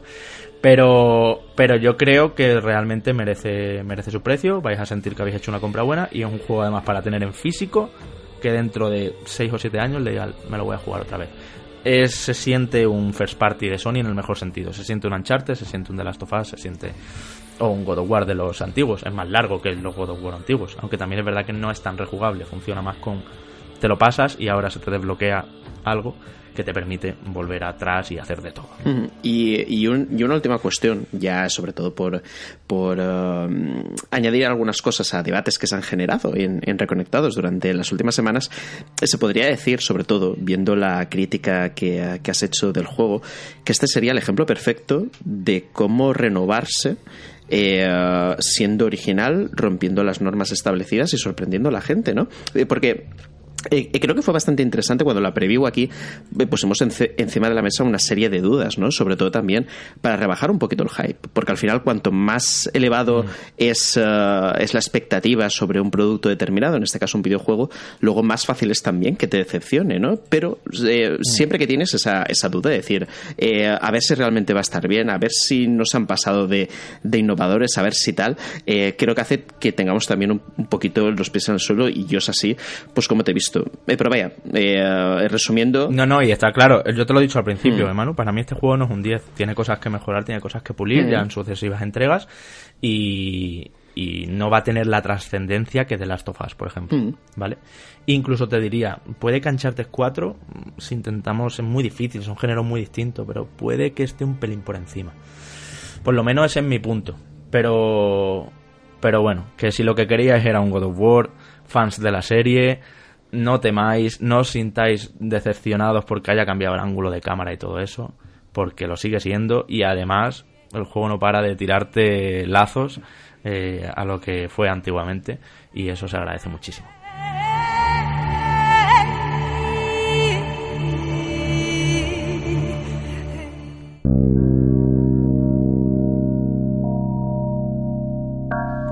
Bueno, pues dejamos a Kratos y a Atreus que, se marchen. Vaya, vaya parrafada me habéis hecho soltar, compañeros. Una horita hablando del juego nada menos. Y además, mira, así haciendo balance, creo que nos hemos portado muy bien con, con todo el tema de spoilers. En fin, el viernes que viene, 20 de abril, como sabéis, es cuando estará a la venta y ya sabéis que de aquí pues os lo hemos recomendado. Pero vamos a escuchar y a leer a los oyentes, eh, como siempre, en esta sección. Eh, tenemos comentarios en texto, como siempre, del programa anterior. Ya sabéis que nos podéis comentar en iVoox o en YouTube y aquí recogeremos de todo. Pero también, lo que decía al principio, esta semana hemos pedido audios en el grupo de Telegram de todos los Patreons. Así que os los voy poniendo porque se han abierto temas mm, realmente interesantes que os va a gustar oír a todos, amigos oyentes. Recordamos también que todos eh, los Patreons, ahora que estamos hablando de ello, pues optáis a ese Far Cry 5 la semana que viene. Ya sabéis, simplemente por apoyarnos en www.patreon.com barra reconectados. Os voy poniendo, compañeros. Muy buenas, reconectados. Aquí Guillermo. Vengo a vinagrear un poquito a, a raíz del Inokuni 2, ya que Vamos. lleva bastantes horas y estoy viendo que es un juego bastante fácil, la historia es así así. Y luego el sistema de reino y las batallas campales tampoco es que sean muy profundos y, y tampoco, y algo tedioso, a mi parecer. Y creo que este juego se, se ha ensalzado demasiado por el simple hecho de que no haya más RPGs de tanta calidad, a lo mejor, ahora mismo, ¿no? Eh, más que por el propio juego en sí. No sé qué opináis vosotros sobre ello. Y bueno, y para despedirme, un saludo a, al mejor pirata de los siete mares, al señor Shiva Dylan. Luego. ¡Qué cabrón! ¡Qué cabrón! El quiebro que ha hecho ahí, ¿eh? Al final. ya- ya- sí, sí, total. O sea, está- ya había estado a punto de decir, no, tío, mil gracias, joder, los mejores sois vosotros. No, no, no. Pues toma. Sí, va, dile. Tengo que decir que es un grandísimo pirata. Mira que me ha aguantado porque yo me pico rápido. Y, y todo el rato, por mis, con- por mis huevos que hundimos a estos. Por mis huevos que hundimos a estos. Y el pobre ha aguantado tres horas ahí intentando hundir barcos, tío, conmigo. Se ha portado muy bien. No, tanto Shiva como, como todos, que son, que son grandes. Bueno, contestarle pues, con el Ninokuni mientras yo me voy a abrir una lata de berberechos. Ya estamos. Perfecto. Eh, no, no, eh, mira, eh, eh, eh, Que se vaya, que se vaya, ¿no? Abrir No, no, no, no, no, no, no, no. Quiero, quiero escucharle, quiero escucharle defenderlo. Así me pongo mis palomitas. No, no, no, no. O sea, eh, eh, voy a estar eh, de acuerdo con Guillermo. De hecho, eh, en, en Twitter, eh, un- uno de nuestros oyentes, que de Nick tiene Thor o Pactor en, en Twitter, eh, me comentaba estos días, o bueno, estas semanas, que, que había sido muy duro con Nino Kuni, ¿no? Que había sido pues de los más duros de, de eh, los periodistas que habían analizado el juego en, en las diferentes webs. Y, eh, y yo creo que Guillermo tiene razón. Es decir, Lo comentaste, ¿eh? Esto que ha dicho Claro. me suena totalmente. Por cierto, a quien no haya escuchado ese programa, ahí tenéis la review larguita también de Manu con Nino Kunidos. Lo comentaste. Vamos, que- sí, sí, adelante. Sí, sí, sí, sí, sí, sí, eh, pero en, en muchos aspectos, es decir, por ejemplo, el inicio malo que tenía, y el tema de, de que la facilidad que... eh, Que no haya selector de eh, que las- dificultad. claro, que no, que no hubiera selector de, de- de dificultad, que no, que no hubiera reto alguno, ¿no? Bueno, sí, hay un tipo de enemigo en concreto que es como muy, muy complicado, pero al final tú tenías un montón de recursos en, en el campo de batalla que desperdiciabas porque no te hacía falta, porque al final apretando la X, pues prácticamente ya te pasas el juego. Y luego esa magia, ese factor sorpresa a lo mejor, que sí que tenía el primero, esa buena estructura de, de historia, de narrativa, que, al fi- que aunque, aunque tuviera un toque infantil, pues bueno, te enganchaba y casi casi que te enamoraba de durante las, mm, creo que fueron 70 horas de juego, ¿no? Que me duró en, en aquel entonces el primer Ni no Kuni. Este, esas cosas ya no las tiene, Las batallas campales, te comentaba Guillermo también, ¿no? Eh, que son como muy al- sencillas. Al, ¿no? A- al principio, al principio son un poquito complicadas, sobre todo eh, cuando no, no tienes más batallones que unir, ¿no? Pe- Mm. Pero luego ya, cuando ya tienes una fuerza considerable, que tardas nada en tenerla, pues eh, es, es casi un paseo, es un trámite más. Mm. Entonces, mm, al final, pues coincido también con él. No hay JRPGs eh, en la actualidad que, que le puedan eh, plantar cara o puedan eh, decir, mira, presento mis, mis credenciales a, a mejor título de este género, ¿no? Bueno, tenemos Final Fantasy XV, pero eso es otro debate que eh, hablaremos en otro momento, pero seguramente eh, Kingdom Hearts 3 cuando aparezca se coloque en primera posición, pero de largo, ¿no? Aunque sea Action RPG y no sea exactamente lo mismo, pero vaya, que coincido eh, totalmente con, eh, con Guillermo al respecto de esto. Venga, pues siguiente audio. Hola Javi, Manu, Sergi, soy Carlos Gallego y mi pregunta para vosotros es la siguiente. Últimamente, siempre que veo lanzamientos multiplataforma, veo que en Switch se lanzarán unos meses más tarde o después del lanzamiento en las plataformas PS4 y Xbox One X. Mi pregunta es a qué se puede deber esto, porque al principio, en el primer año de la Switch, se achacaba a que esos juegos ya estaban en desarrollo y por eso el port eh, llegaba después. En muchos juegos ya eran juegos que se habían lanzado previamente en estas plataformas. Pero actualmente ya empezamos a ver anuncios de juegos que ni siquiera habían sonado para PS4 o Xbox One y vemos que siguen lanzándose después para Switch. ¿Tenéis una idea de por qué se produce esto? Un abrazo y a seguir así. Vale, pues a ver, yo voy a dar una respuesta un poco cuñada, quizá. No, cuñada no, es que sé que esto pasa porque... No, no, seguramente sea la misma que voy a dar yo. Pero Vamos a ver, efectivamente, como dice Carlos Gallego, eh, al principio es porque los kits de desarrollo no los tenían todavía, entonces tarda más. Esto el primer año, bien. Ahora es porque los estudios han visto que Switch funciona. Ha funcionado en ventas. La máquina está de moda. Está, se pretende que venda mucho eh, este 2018 también. Y entonces se ponen con los ports de juegos que no están que todavía no salieron en PlayStation 4 ni en Xbox One, como dices, pero se, han puesto un poquito después con ello. Incluso como es menos potente técnicamente, eh, digamos que no son ports fáciles. No es como pasarlo de Xbox One a PlayStation 4, que son casi similares. Es que realmente tienen que reducir en muchas cosas. Y, y, en el tema de los indies, pues ya sabes, suelen ser estudios pequeños, eh, poca gente, poca plantilla, entonces tienen que repartirse. Vale, pues vamos a terminar lo que teníamos planeado de inicio y ahora que estamos viendo que esta consola lo permite técnicamente y encima lo está petando y está en un montón de hogares, pues también lo sacamos ahí. Yo creo que eso es un poco lo que pasa. Creo y sé de primera mano por gente que trabaja en estudios y amigos y conocidos que es así. Vale, o sea que creí que iba a ser una respuesta cuñada, pero no. Es una respuesta que vengo bien armado con argumento de gente que me lo ha dicho. Que pasa en todos los sitios, no, sé si es así, sí sería. Y que también tiene pinta de que es más fácil quitar que poner, ¿no? claro. Me refiero al tema de... Hacen primero la versión máxima, que es la de PC. Claro, la tocha para las mayores. y entonces ya empiezan ahí a recortar, porque es Diría, ¿eh? yo creo que es por lógica, no nunca está Sí, solo la resolución ya, requiere trabajo. Que en el tema de resoluciones, por el tema de, por el tema de modelado, de carga de, polígonos y tal, pues yo creo que es más fácil trabajar al máximo y luego reducir que hacer un modelo pobre y luego, ampliar. ampliarlo para, para los hermanos mayores. Entonces, yo creo que por ahí van los tiros también. Venga, pues siguiente audio. Hola chicos, soy Jesús Durán de Aranjuez. Mi pregunta va sobre todo para Sergi, ya que llevamos varias noches los Patreon jugando al Sea of Thieves y la verdad es que no lo pasamos muy bien. Pero hemos visto que todavía siguen los problemas en servidores, sobre todo de PC, y desequilibrio en barcos y mazmorras y tal. Me gustaría saber si sabéis algo del futuro acerca del juego, si se ha pronunciado Rare, para no para que esto no acabe y podamos seguir jugando porque la verdad es que el juego nos ha enganchado demasiado. Venga, un saludo y espero que la próxima quedada de los Patreons esté pronto. Abrazos. Bueno, voy a contestar a la última pregunta de la quedada de los Patreons, que no sé si lo escuchaste, Javi, que te nombré en el grupo. Eh, para estáis, ya en, ya en ello, ¿no? no, estamos hablándola de, hacerle, hacerla, si no soy papá por segunda vez, eh, hacerla la última semana de mayo. Entonces, Perfectamente. Yo, lo dije, decir, oye, pues mira, las últimas semanas de mayo antes del E3 podemos hacer Por cierto, quiero puntualizar, Sergi, que de los Patreon y de quien se quiera venir. Aquí ah, no, ah, no, no, por supuesto. por ser Patreon sí te puedes venir. No, no, faltaría más. No las eh, tenemos ellos, aquí. ellos no pagan por salir de fiesta con nosotros.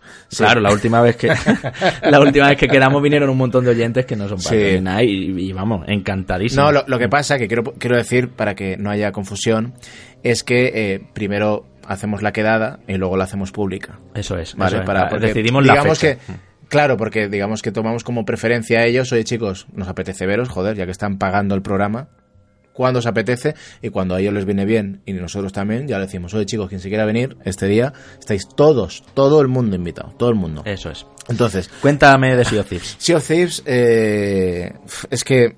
¿Qué ha pasado? Eh, vale, bueno, el juego es maravilloso. Tiene una narrativa emergente increíble, lo pasamos genial cada noche, pero eh, hay cosas que no que, que, ya tercera semana de lanzamiento son imperdonables. El netcode es horroroso, en, este, todo el rato estás en un pin de 70, al segundo te, te pasa 130, 160, baja 90, 200, 70, 250 y es como, mira, no, no, eso por un lado. Que es un pin altísimo, ¿no? Para quien no sepa muy bien de qué Claro, o sea, y, y, que te hace tirones y tal. Y nos pasa a todos. Eh, sobre todo, hablo de PC. Xbox no he probado el tema, pero imagino que irá similar.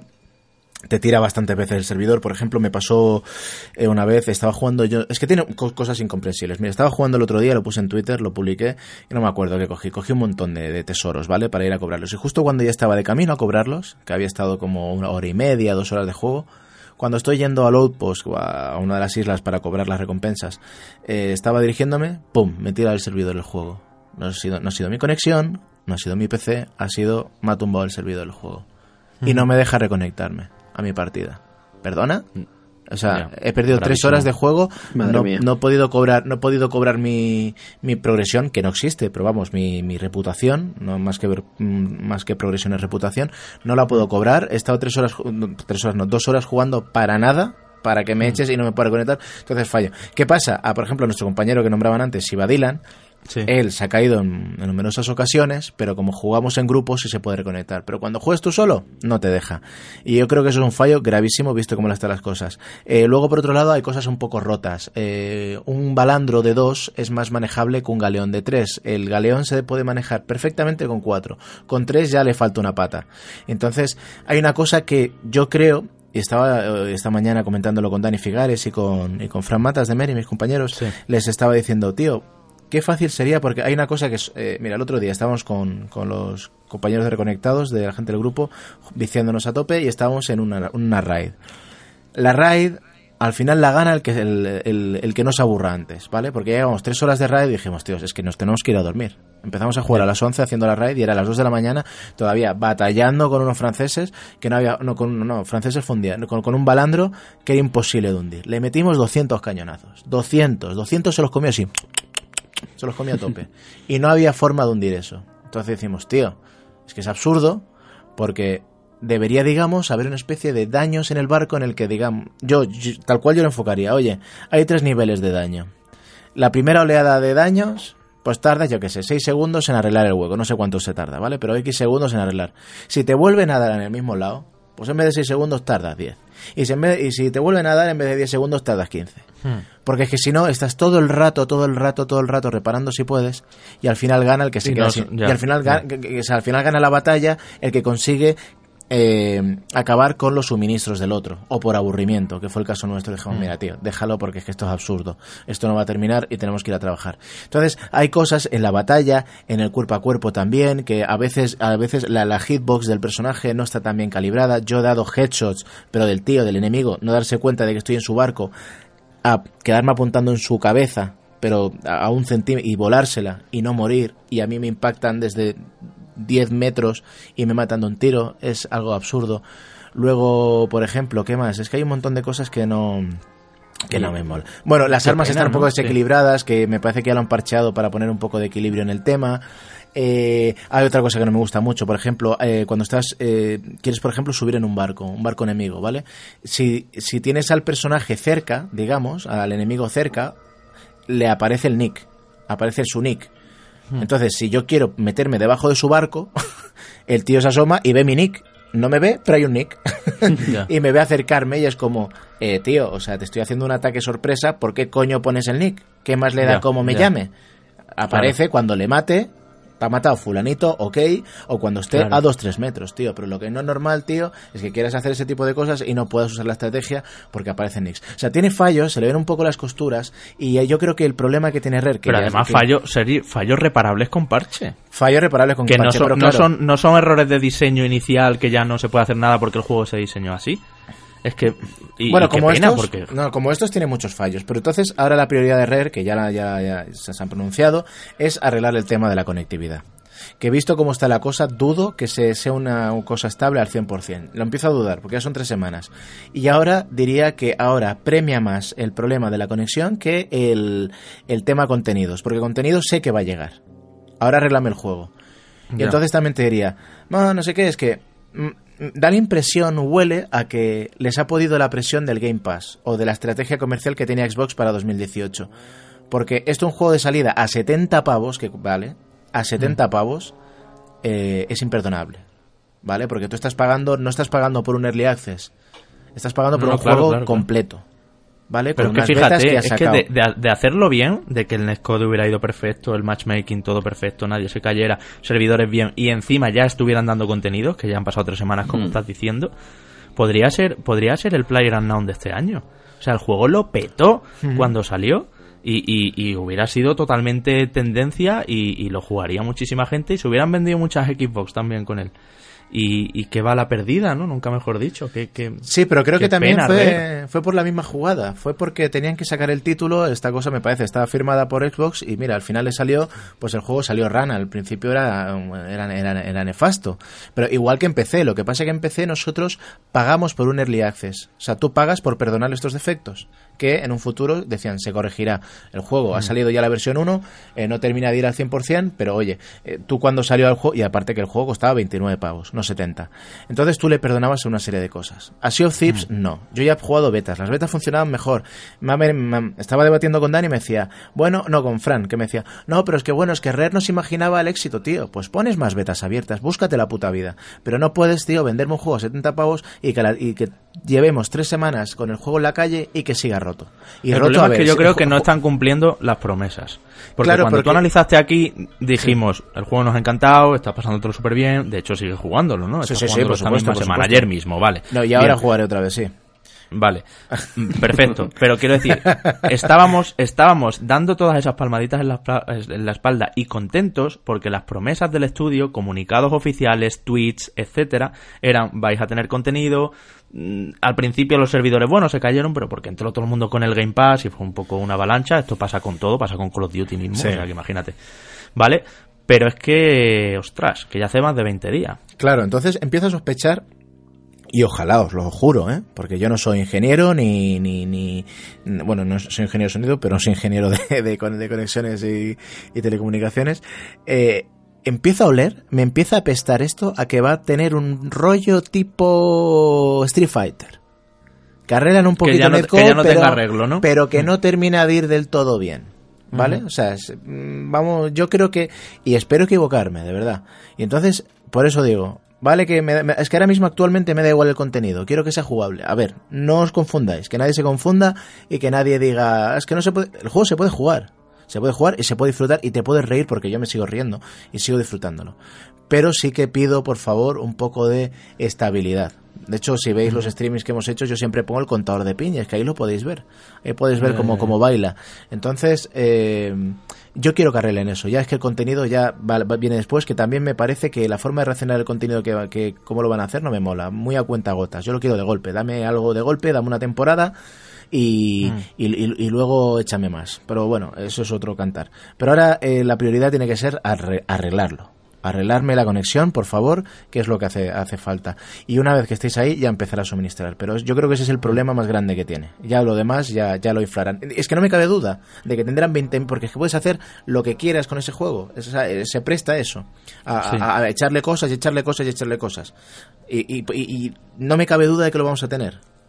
Pero lo que empiezo a dudar es que tengamos eso, lo que te he dicho. Un buen servicio online, ¿no? sí, Un caso de Street Fighter 5. sí, es que... El, ¿Quién lo iba a decir, eh? El problema con el... Eh, cuando hay situaciones de netcode de esta forma es que los precedentes que tenemos de arreglos no son buenos. Y el ejemplo, y ya lo has dicho tú, Javi, es Street Fighter 5 y me viene a la mente porque lo sufrí eh, Battlefield 4. Battlefield 4, hasta que el juego ya no estuvo olvidado, no se llegó a arreglar del todo. Y fue una pena porque para mí es una de las mejores entregas que ha tenido nunca la franquicia. Mm, Pero esperemos que Rare pueda dar con la tecla y arreglarlo pronto, ¿no? Porque si no es... Bueno. Pues nada, estaremos encima, desde luego, a ver, a ver cómo van las cosas. Vamos, vamos con otro audio, chicos. Bien explicado ahí, Sergi, sí señor. Hola, buenas. Soy Jesús. Y nada, os mando una preguntilla por aquí. Que, bueno, como últimamente cada vez se está hablando más de PlayStation 5 y nuevas generaciones y todo esto, pues os quería preguntar a ver qué, qué pensáis de juegos que ya se han anunciado o que se han ya mostrado algo, que están en desarrollo, que pensáis que se vayan a, a retrasar para las nuevas generaciones, en plan, por ejemplo, Final Fantasy VII Remake o pues Death Stranding. No, será. O algún otro que haya por ahí en desarrollo. Y si creéis también que el Red Dead Redemption 2 hará como en PlayStation, uy, como el GTA V, que se irá para la nueva generación con otra versión también. Nada, eso. Venga, un, un abrazo a todos. Sois geniales. Chao.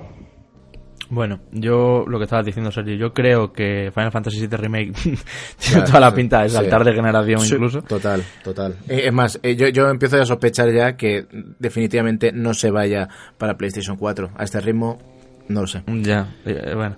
Tener en cuenta también, eh, les decía a los amigos oyentes que, bueno, ya sabéis un poco la teoría de reconectados, ¿no? Los que nos hayáis de, acabáis de descubrir a lo mejor este programa, igual no, pero creo que la teoría de los tres es que la, nueva generación y las nuevas consolas, lo hablábamos en el programa anterior, eh, se, se, o se presentarán en 2019, pero bueno, como que 2020 será el año quizá probablemente de, de lanzamiento, por ahí parece que van las campanas. Y luego Death Stranding yo sí lo veo para PlayStation 4. Total, creo que 100%, saldrá en 2019 o 2020, hmm. pero... No, 2010, yo, he apuntado 2019, ¿eh? Más que 2020. Sí, sí, sí. sí, sí. Puede ser. Es que Kojima se toma sus tiempos, ¿eh? pero bueno. Sí. no, pero no tiene que diseñar un motor. Ya lo tiene. Ya, eso es verdad, eso es verdad. No, eh, eh, simplemente apuntar que os, eh, os escucho el programa, por supuesto, no me pierdo el programa cuando yo no estoy. y coincido con vosotros también. Es decir, yo creo que el calendario de lanzamientos más gordos está enfocado horizonte máximo 2019. No veo ningún estudio que vaya a tener tiempo ni margen de maniobra para sacar algún título exclusivo fuerte en 2019 2020, ¿no? Entonces cuadran bastante bien esas previsiones. Cyberpunk 2340 ya. No, 2340 este paso. Eh, no, hombre, que este, en este 3 en este 3 se va a bajar al, se va a bajar a la tierra Cyberpunk. Sí, van a poner el trailer, la fecha, sí, van a sí, O sea, 2020. que sí. Yo confío en que sí. Este este 3 es de Cyberpunk, ya verás entre otros juegos, espero. los de Xbox, por ejemplo, que los han, que los han filtrado recién. bueno, eh, eh, ya sabes que Cyberpunk tiene la, costumbre de, ganar el premio de juego de, de 3 durante dos tres años seguidos, así que este año el siguiente y el siguiente. Y, yo, y luego ya cuando salga, claro. Madre mía. Eh, luego lo de Red Dead Redemption 2 que decía, el juego sale ahora en 2018, pues no sé si habrá una versión posterior luego en la nueva generación. Muy rápido para saberlo eso. De todas formas, sí que puedo decir que es probablemente lo más avanzado técnicamente que vayamos a ver en toda la generación, Red Dead Redemption 2. O sea que puedes comprártelo sin problema en PlayStation 4 o en Xbox One, mm, porque gráficamente va a ser un pepinazo bueno también eso. Vamos con siguiente.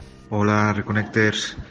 Soy Alex Astudillo y quería haceros una pregunta sobre Dead Island. Eh, ¿Se sabe algo del juego? ¿No? Eh, el primero en Xbox y no he vuelto a saber absolutamente nada. Vi un tráiler que salió que estaba bastante guapo, pero, pero nada más. Bueno, un saludo a todos.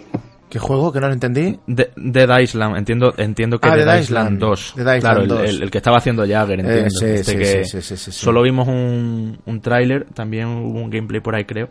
Eh, y efectivamente, el juego está congelado cuando me mandó este audio lo estuve buscando y está congelado. Cuando cambió de manos, ya sabéis, primero lo tenía Jagger, que es el estudio de Spec Ops The Line, hmm. y luego eh, pasó Sí, que estaba nuestro amiguete Enrique Colinet. Enrique Colinet, exactamente. Eh, cuando cambió de manos el, el, juego, pues eh, al final no ha salido bien ese movimiento, se congeló y no se sabe qué va a pasar. De todas maneras... Nunca. Tenía buena pinta porque era... Sí, No, no, no, te, respecto a lo que dices, yo creo que buena pinta tenía para 2013-2014. Yo creo... Y y esto, esto lo hablaba con Enrique Colinet eh, en, la Madrid Game World United University, porque no me acuerdo cómo se llama eso, les ponen cada nombre, que creo que ya no tiene lugar esta franquicia, no creo que tenga mucho sentido, más allá de que, bueno, si eras muy fan y tal, pero vamos, la mayor curiosidad que yo tendría era ver qué hizo Jagger y ver en qué se transformó el juego. Yo creo que eso ya ha quedado muy de muy, muy para atrás y no tendría mucho sentido, ¿eh? no sé. El atractivo era que era como en, California, con, ya, un día soleado, tal, pero, bueno. Ya hay propuestas mejores, yo creo, ¿sabes? Sí, sí. Y del tráiler al juego final, además con Dead Island especialmente, y con Tesla como distribuidora, exacto, hay, hay un trecho, ¿eh? Eso es. Venga, vamos a seguir que ya queda poco. Aunque son muy interesantes los que quedan. Muy buenas, Reconnectors. Soy Miguel Ángel, del grupo de Telegram. Quería decir que no me parece nada bien lo que ha hecho Vodafone Sports, el canal que tenían en YouTube, con, su cierre. No entiendo muy bien qué quieren conseguir, porque creo que había un contenido bastante chulo, que era muy entretenido, que, que daba de puntos de vista bastante interesantes y no entiendo el cierre de todo esto. A ver si Javi Andrés puedes contarnos un poquillo más. Y quería aprovechar también el audio para preguntaros vuestra situación actual laboral Sé que Sergi está en Mary Station, pero el resto me gustaría saber qué es de vosotros. Si estáis en algún medio, si estáis estudiando algo para complementar formación acerca de videojuegos y tal. Y también saber de Antonio. ¿Qué pasa con Antonio? ¿Qué tal está? ¿Dónde anda? Le echamos de menos. Venga, un abrazo para todos, chicos. Bueno, Javi, es tu momento. Bueno, venga, vamos a empezar uno por uno. a ver, eh, tengo que corregir aquí em, a este amigo, a Miguel Ángel. Eh, eSports Vodafone no ha cerrado el canal, de hecho siguen, siguen con algunos de los contenidos. Em, el 31 de marzo, todo el equipo que hacíamos eSports Vodafone, eh, entre el que yo me incluía, como sabréis muchos de los que estáis escuchando esto, eh, cambió, fuimos despedidos todos y entonces ahora lo que hay es un equipo nuevo. A lo mejor todavía no está definido del todo, ¿no? Eh, algunos eh, vuelven o permanecen y demás, pero el enfoque, y esto está dicho así por Vodafone y por la productora, es muchísimo más hacia el mundo de los esports que al de los videojuegos. incluso abriendo también un poco hacia un mundo más centrado en, tendencias, en música, en fútbol, en bueno, en televisión, en cosas así, ¿no? Esto os lo puedo contar, no tengo ningún embargo ni nada así. Y mi situación laboral, efectivamente, pues desde que salí de por Vodafone, es centrarme en mi colaboración en IGN España que hago semanalmente. Y por supuesto, y esto es lo que más me interesa, es centrarme en Reconectados. Queremos reforzar una serie de cosas en el podcast y yo ahora que estoy un poquito más ocioso, eh, voy a ser el que bueno el que se encargue pues de asuntos de redes sociales de mirar determinados eh, bueno pues acuerdos que podamos hacer para el presencial este tipo de cosas. Eh, esa es mi situación actual. No me preocupa he trabajado bien en eSports Vodafone pero sí que es verdad que con la llegada de la nueva temporada podría haber renovado pero sinceramente a mí como dice este amigo me gustaba el enfoque que se estaba llevando. Os estoy siendo totalmente transparente y honesto ¿eh? Me gustaba lo que estábamos haciendo, sobre todo con el tema de los videojuegos, con los invitados que venían, con todo eso. Y quizá este nuevo enfoque no encaja tanto, por lo menos con mi perfil y con lo que yo he hecho laboralmente, habitualmente. Así que no sé muy bien, igual dentro de un mes vuelvo a estar dentro y, me volvéis a tener ahí. Pero sí que es verdad que el canal y cómo estaba enfocado y los encuentros que se hacían aquí en Madrid también, ¿no? Eh, que eran pues eventos presenciales con charlas muy interesantes, coloquios y demás, todo eso se, se ha echado a un lado porque no se quiere seguir por ahí. Son órdenes de arriba y ya está. Sergi, cuéntanos dónde estás además de Mary Station. Bueno, pues estoy en Mary Station. Eh, llevo dos días sin beber. Eh, no, estoy en, estoy en Mary, reconectados. Estoy en el Huffington Post ahora full time, que es, donde más ocupo mi tiempo. Luego Mary y, y, no por último y menos importante Reconectados, pero Reconectados me ocupa menos tiempo, ha sido un poquito por orden. Y aparte, pues nada, labores musicales, pues que hago yo como hobby, como, pero bueno, ya no es alguna cosa profesional. Pero básicamente Huffington Post, Mary y, Reconectados, que no es poco. Y un canal de, cocina muy majo. Ah, y, mi canal de YouTube, no, pero lo, de mi hija es que ha sido un poco cachondeo, porque ¿sabes? subí el de cachopo, precisamente porque se lo quería dedicar a Dani y a Mosfidri, un amiguete con el que juego mucho, y, y dijeron, bueno, sube más, sube más. Y subí el de pasta, lo que pasa es que el de la carbonara no me quedó tan bien. Pero nada, he quedado muy contento. Aparte su pues partidas que hacemos y tal, muchas chorraditas que, que podréis ver y disfrutar en el canal. ¿Y Manuel? Pues eh, yo me estoy dedicando a otras cosas que, no son videojuegos, sobre todo al, marketing eh, digital, eh, posicionamiento web, publicidad por internet, ¿no? ya sea por Google, por Facebook y tal. Y aparte estoy haciendo un, un máster bastante exigente de SEO, justamente de posicionamiento. ¿Tú sí lo estás haciendo? Yo, yo, sí. O sea, este, este máster es de verdad y... ¿Pero estás asistiendo a clase? Bueno, es online. O, no, te acuerdas de ir? No, no, no, es online. Entonces, bueno, las, las clases las graban y, y yo las veo desde casa, que cada clase son cinco horas, entonces pues ahí estoy, ¿no? Que no paro acumulando Ah, pero, o sea, lo mismo no haces la clase, lo mismo claro, claro. el abierto y te vas. Claro, claro, es decir, lo mismo, eh, a lo mejor marco como que lo he visto y ya está, pero vaya, lo estoy viendo porque, porque sí, o sea... Ah, bueno, pues claro, pues echar la tarde. Claro, claro, efectivamente. interesa, Manuel se quiere formar de verdad. Ahí está, ahí está. Sí, sí, sí. Eh, no un cara dura. No, no, yo creo que, yo creo que todos se quieren formar. Sí, sí, sí. bueno, en, forrar, forrar se quiere. Eh, en este caso, en, este caso, bueno, de, de SEO yo ya sabía un poquito, pero que quería eh, llegar a, lo que es eh, ser experto, estoy en camino de ello, esperemos que, que así sea y, eh, y, digamos que mi unión a los videojuegos queda en Reconectado sobre todo. es ahora mi... Que no es poco, es, es, es, mi nexo principal, no, no estoy en, ninguna otra web de videojuegos ni en absoluto. cuando hablo de, de esto es al 100% aquí, ¿no? Así que mm. esa es mm. mi situación actualmente.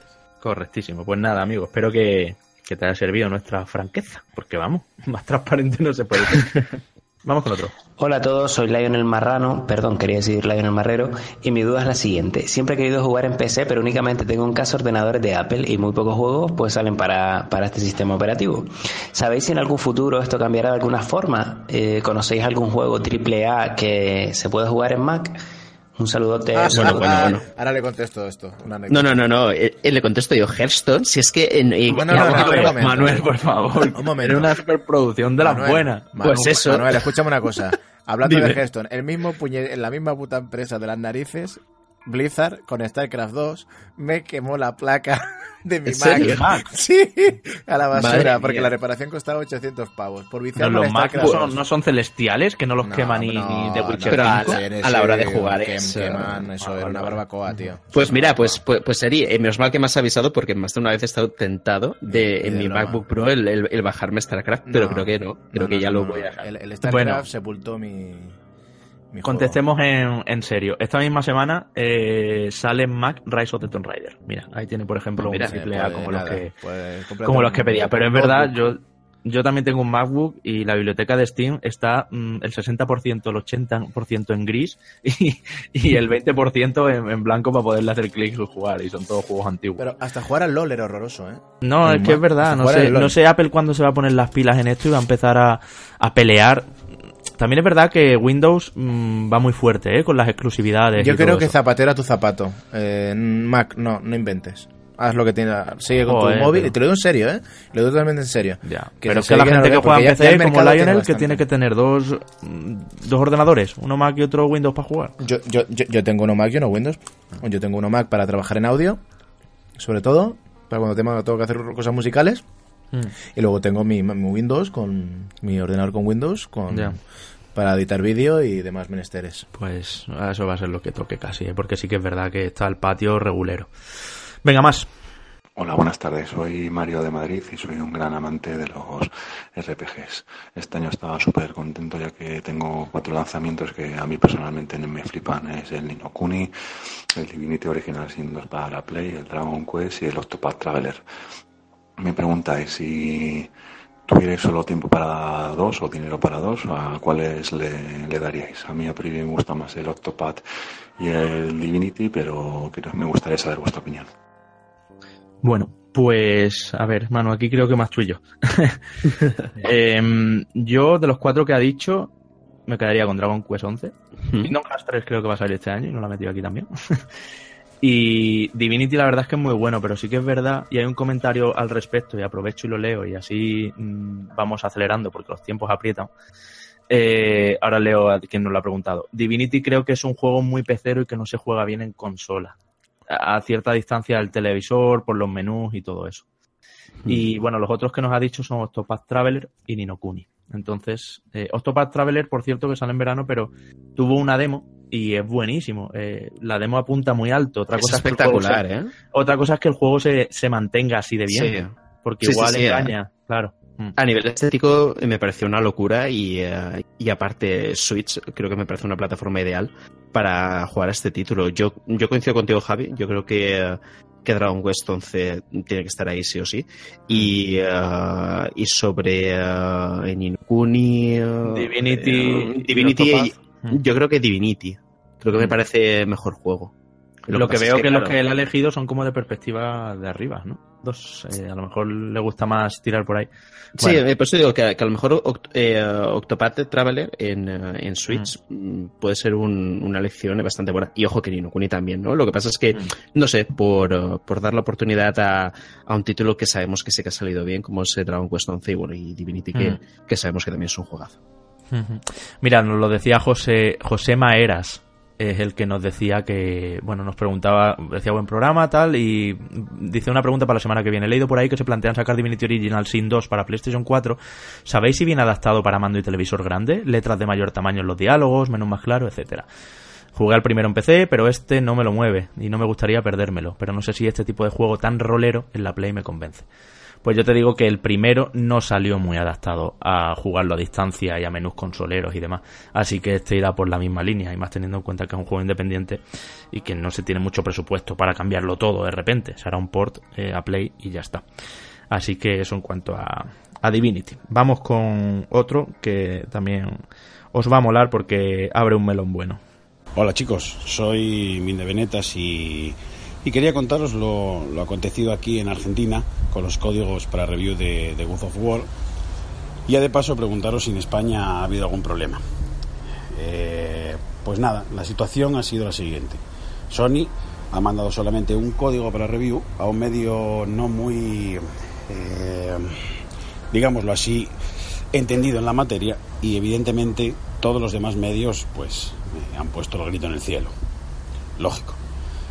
Pero en concreto hay uno de los que no fue agraciado con el código para review que aún siendo el medio más grande, con más llegada y, y siendo la plataforma que más dinero tiene y genera, al no recibirlo, pues su dueño, que es una de las personas más influyentes del país, directamente levanta el teléfono y llama a Sony. Y con una conversación, según me comentan compañeros que estuvieron presentes, eh, subidita de tono, digamos, eh, con, improperios varios y inventando a, a familiares cercanos, eh, termina la conversación exigiendo el código, pero finalmente no se lo dan. Y bueno, eh, en consecuencia, hoy su página no dispone del análisis del juego. Y esto seguramente va a traer unas consecuencias comerciales muy, muy importantes por convenios que tienen entre ambos con la propia Sony y con terceras empresas de distribución aquí de videojuegos. Y nada, pues eh, aquí os dejo esta anécdota de cómo Sony ha manejado el lanzamiento de, de of War en, en Latinoamérica y espero que, que, me comentéis algo sobre lo sucedido en España, que sé que, que algo hay. Y un saludo para todos, para vosotros y para todos los oyentes. Y seguir así, chicos, que me encanta reconectados. Así que un abrazo.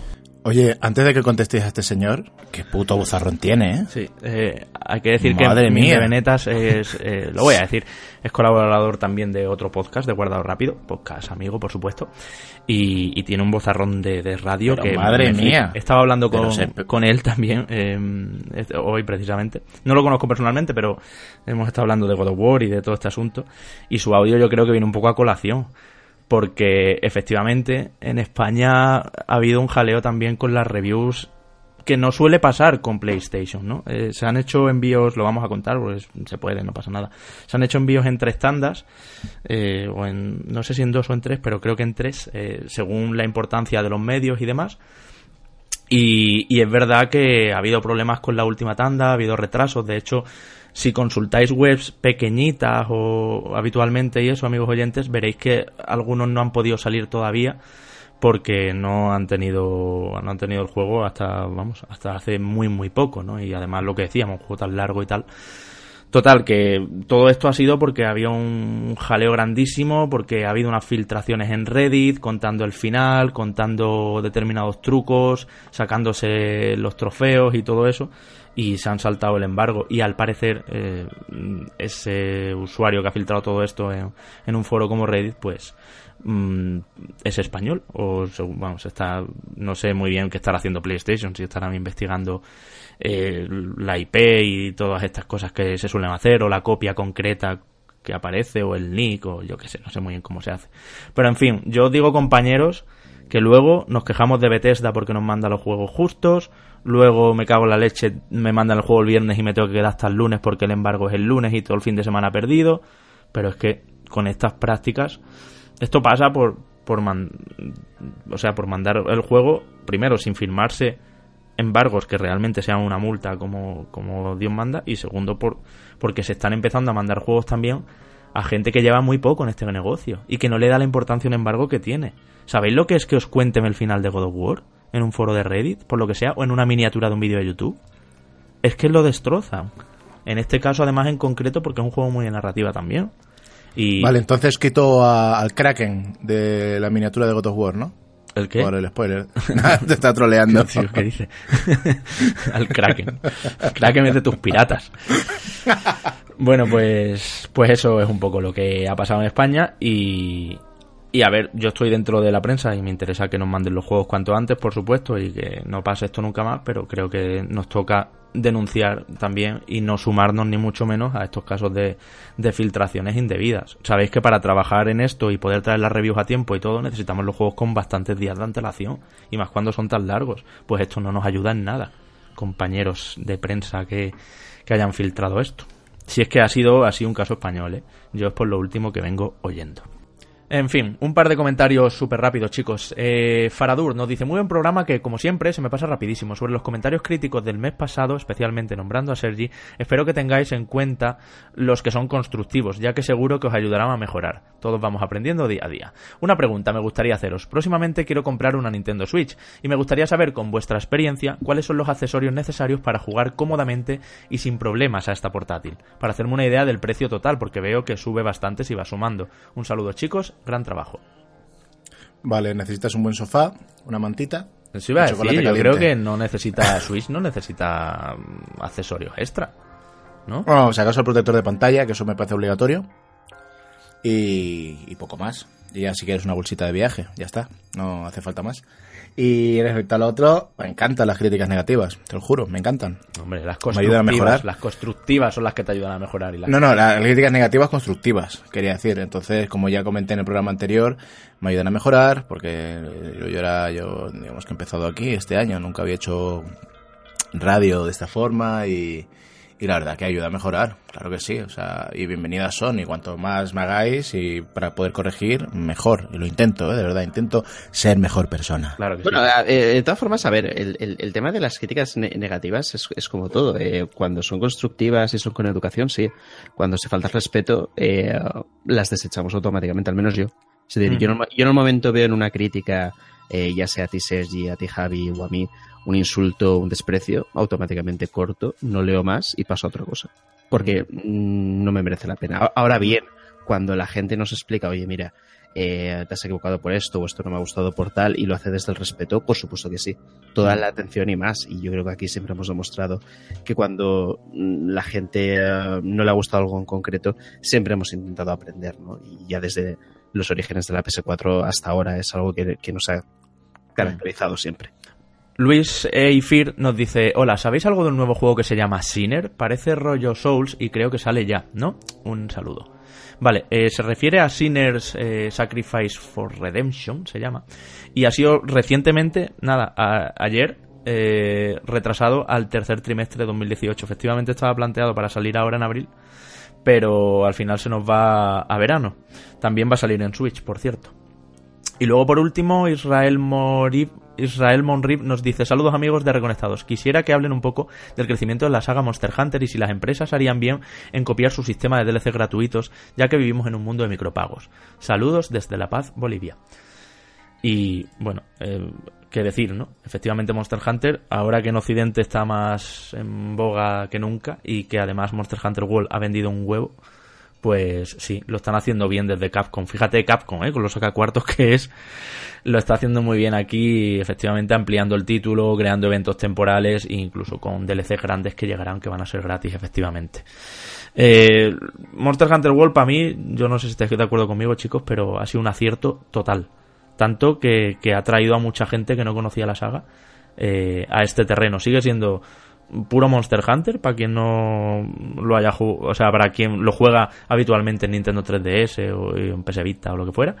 Y encima mm, es una buenísima puerta de entrada. Ya lo dijimos aquí también ¿eh? en el review de, de ese título que, que, vamos, es notable alto sobresaliente sin ninguna duda. Sí, yo creo que las, las críticas positivas, más allá de las notas, que bueno, al final yo creo que acaban siendo más eh, circunstanciales de un momento determinado que otra cosa, eh, la gente estaba contenta cuando salió el juego, cuando empezó a comprarlo, cuando empezó a, disfrutarlo, ¿no? Y en parte, yo creo que también es por este tipo de, de políticas, ¿no? Más amables con ellos, más eh, enfocadas a, mira, pagas una vez y ya está, ¿no? Y lo demás ya corre por mi cuenta. Yo creo que Capcom ha aprendido con el paso del tiempo a hacer las cosas mejor, sobre todo después de una generación anterior donde fue un desastre absoluto en cuanto, en cuanto al tema de los DLCs, ¿no? Sobre todo... Muy agresiva, Muy agresiva y creo que representaba la mala praxis. Ahora eh, resulta que son otras.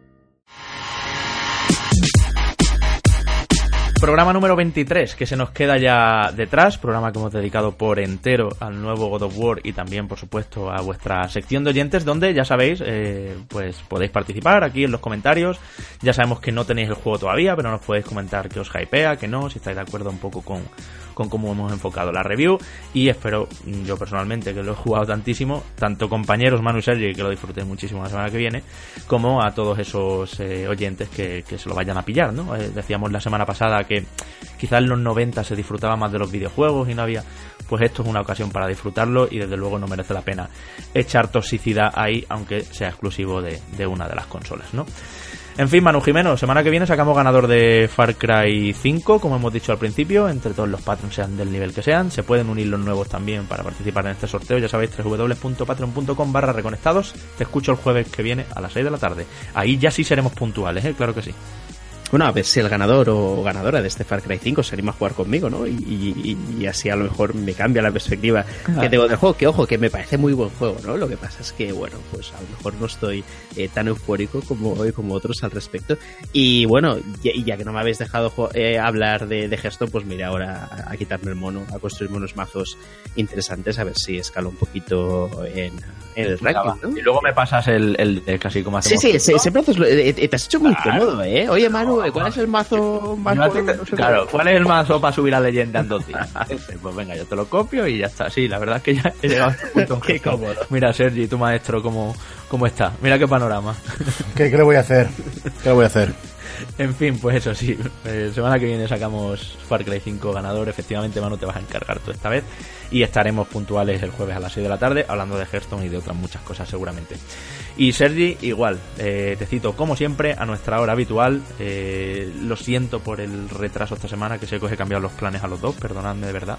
Pero creemos, ¿verdad? Así lo habíamos hablado nosotros también y lo hablamos con los patrones que ha merecido la pena. Creo que meterle horas a God of War a Cholón era algo necesario y que, bueno, creemos que hemos hecho bien. Sería hasta el jueves que viene.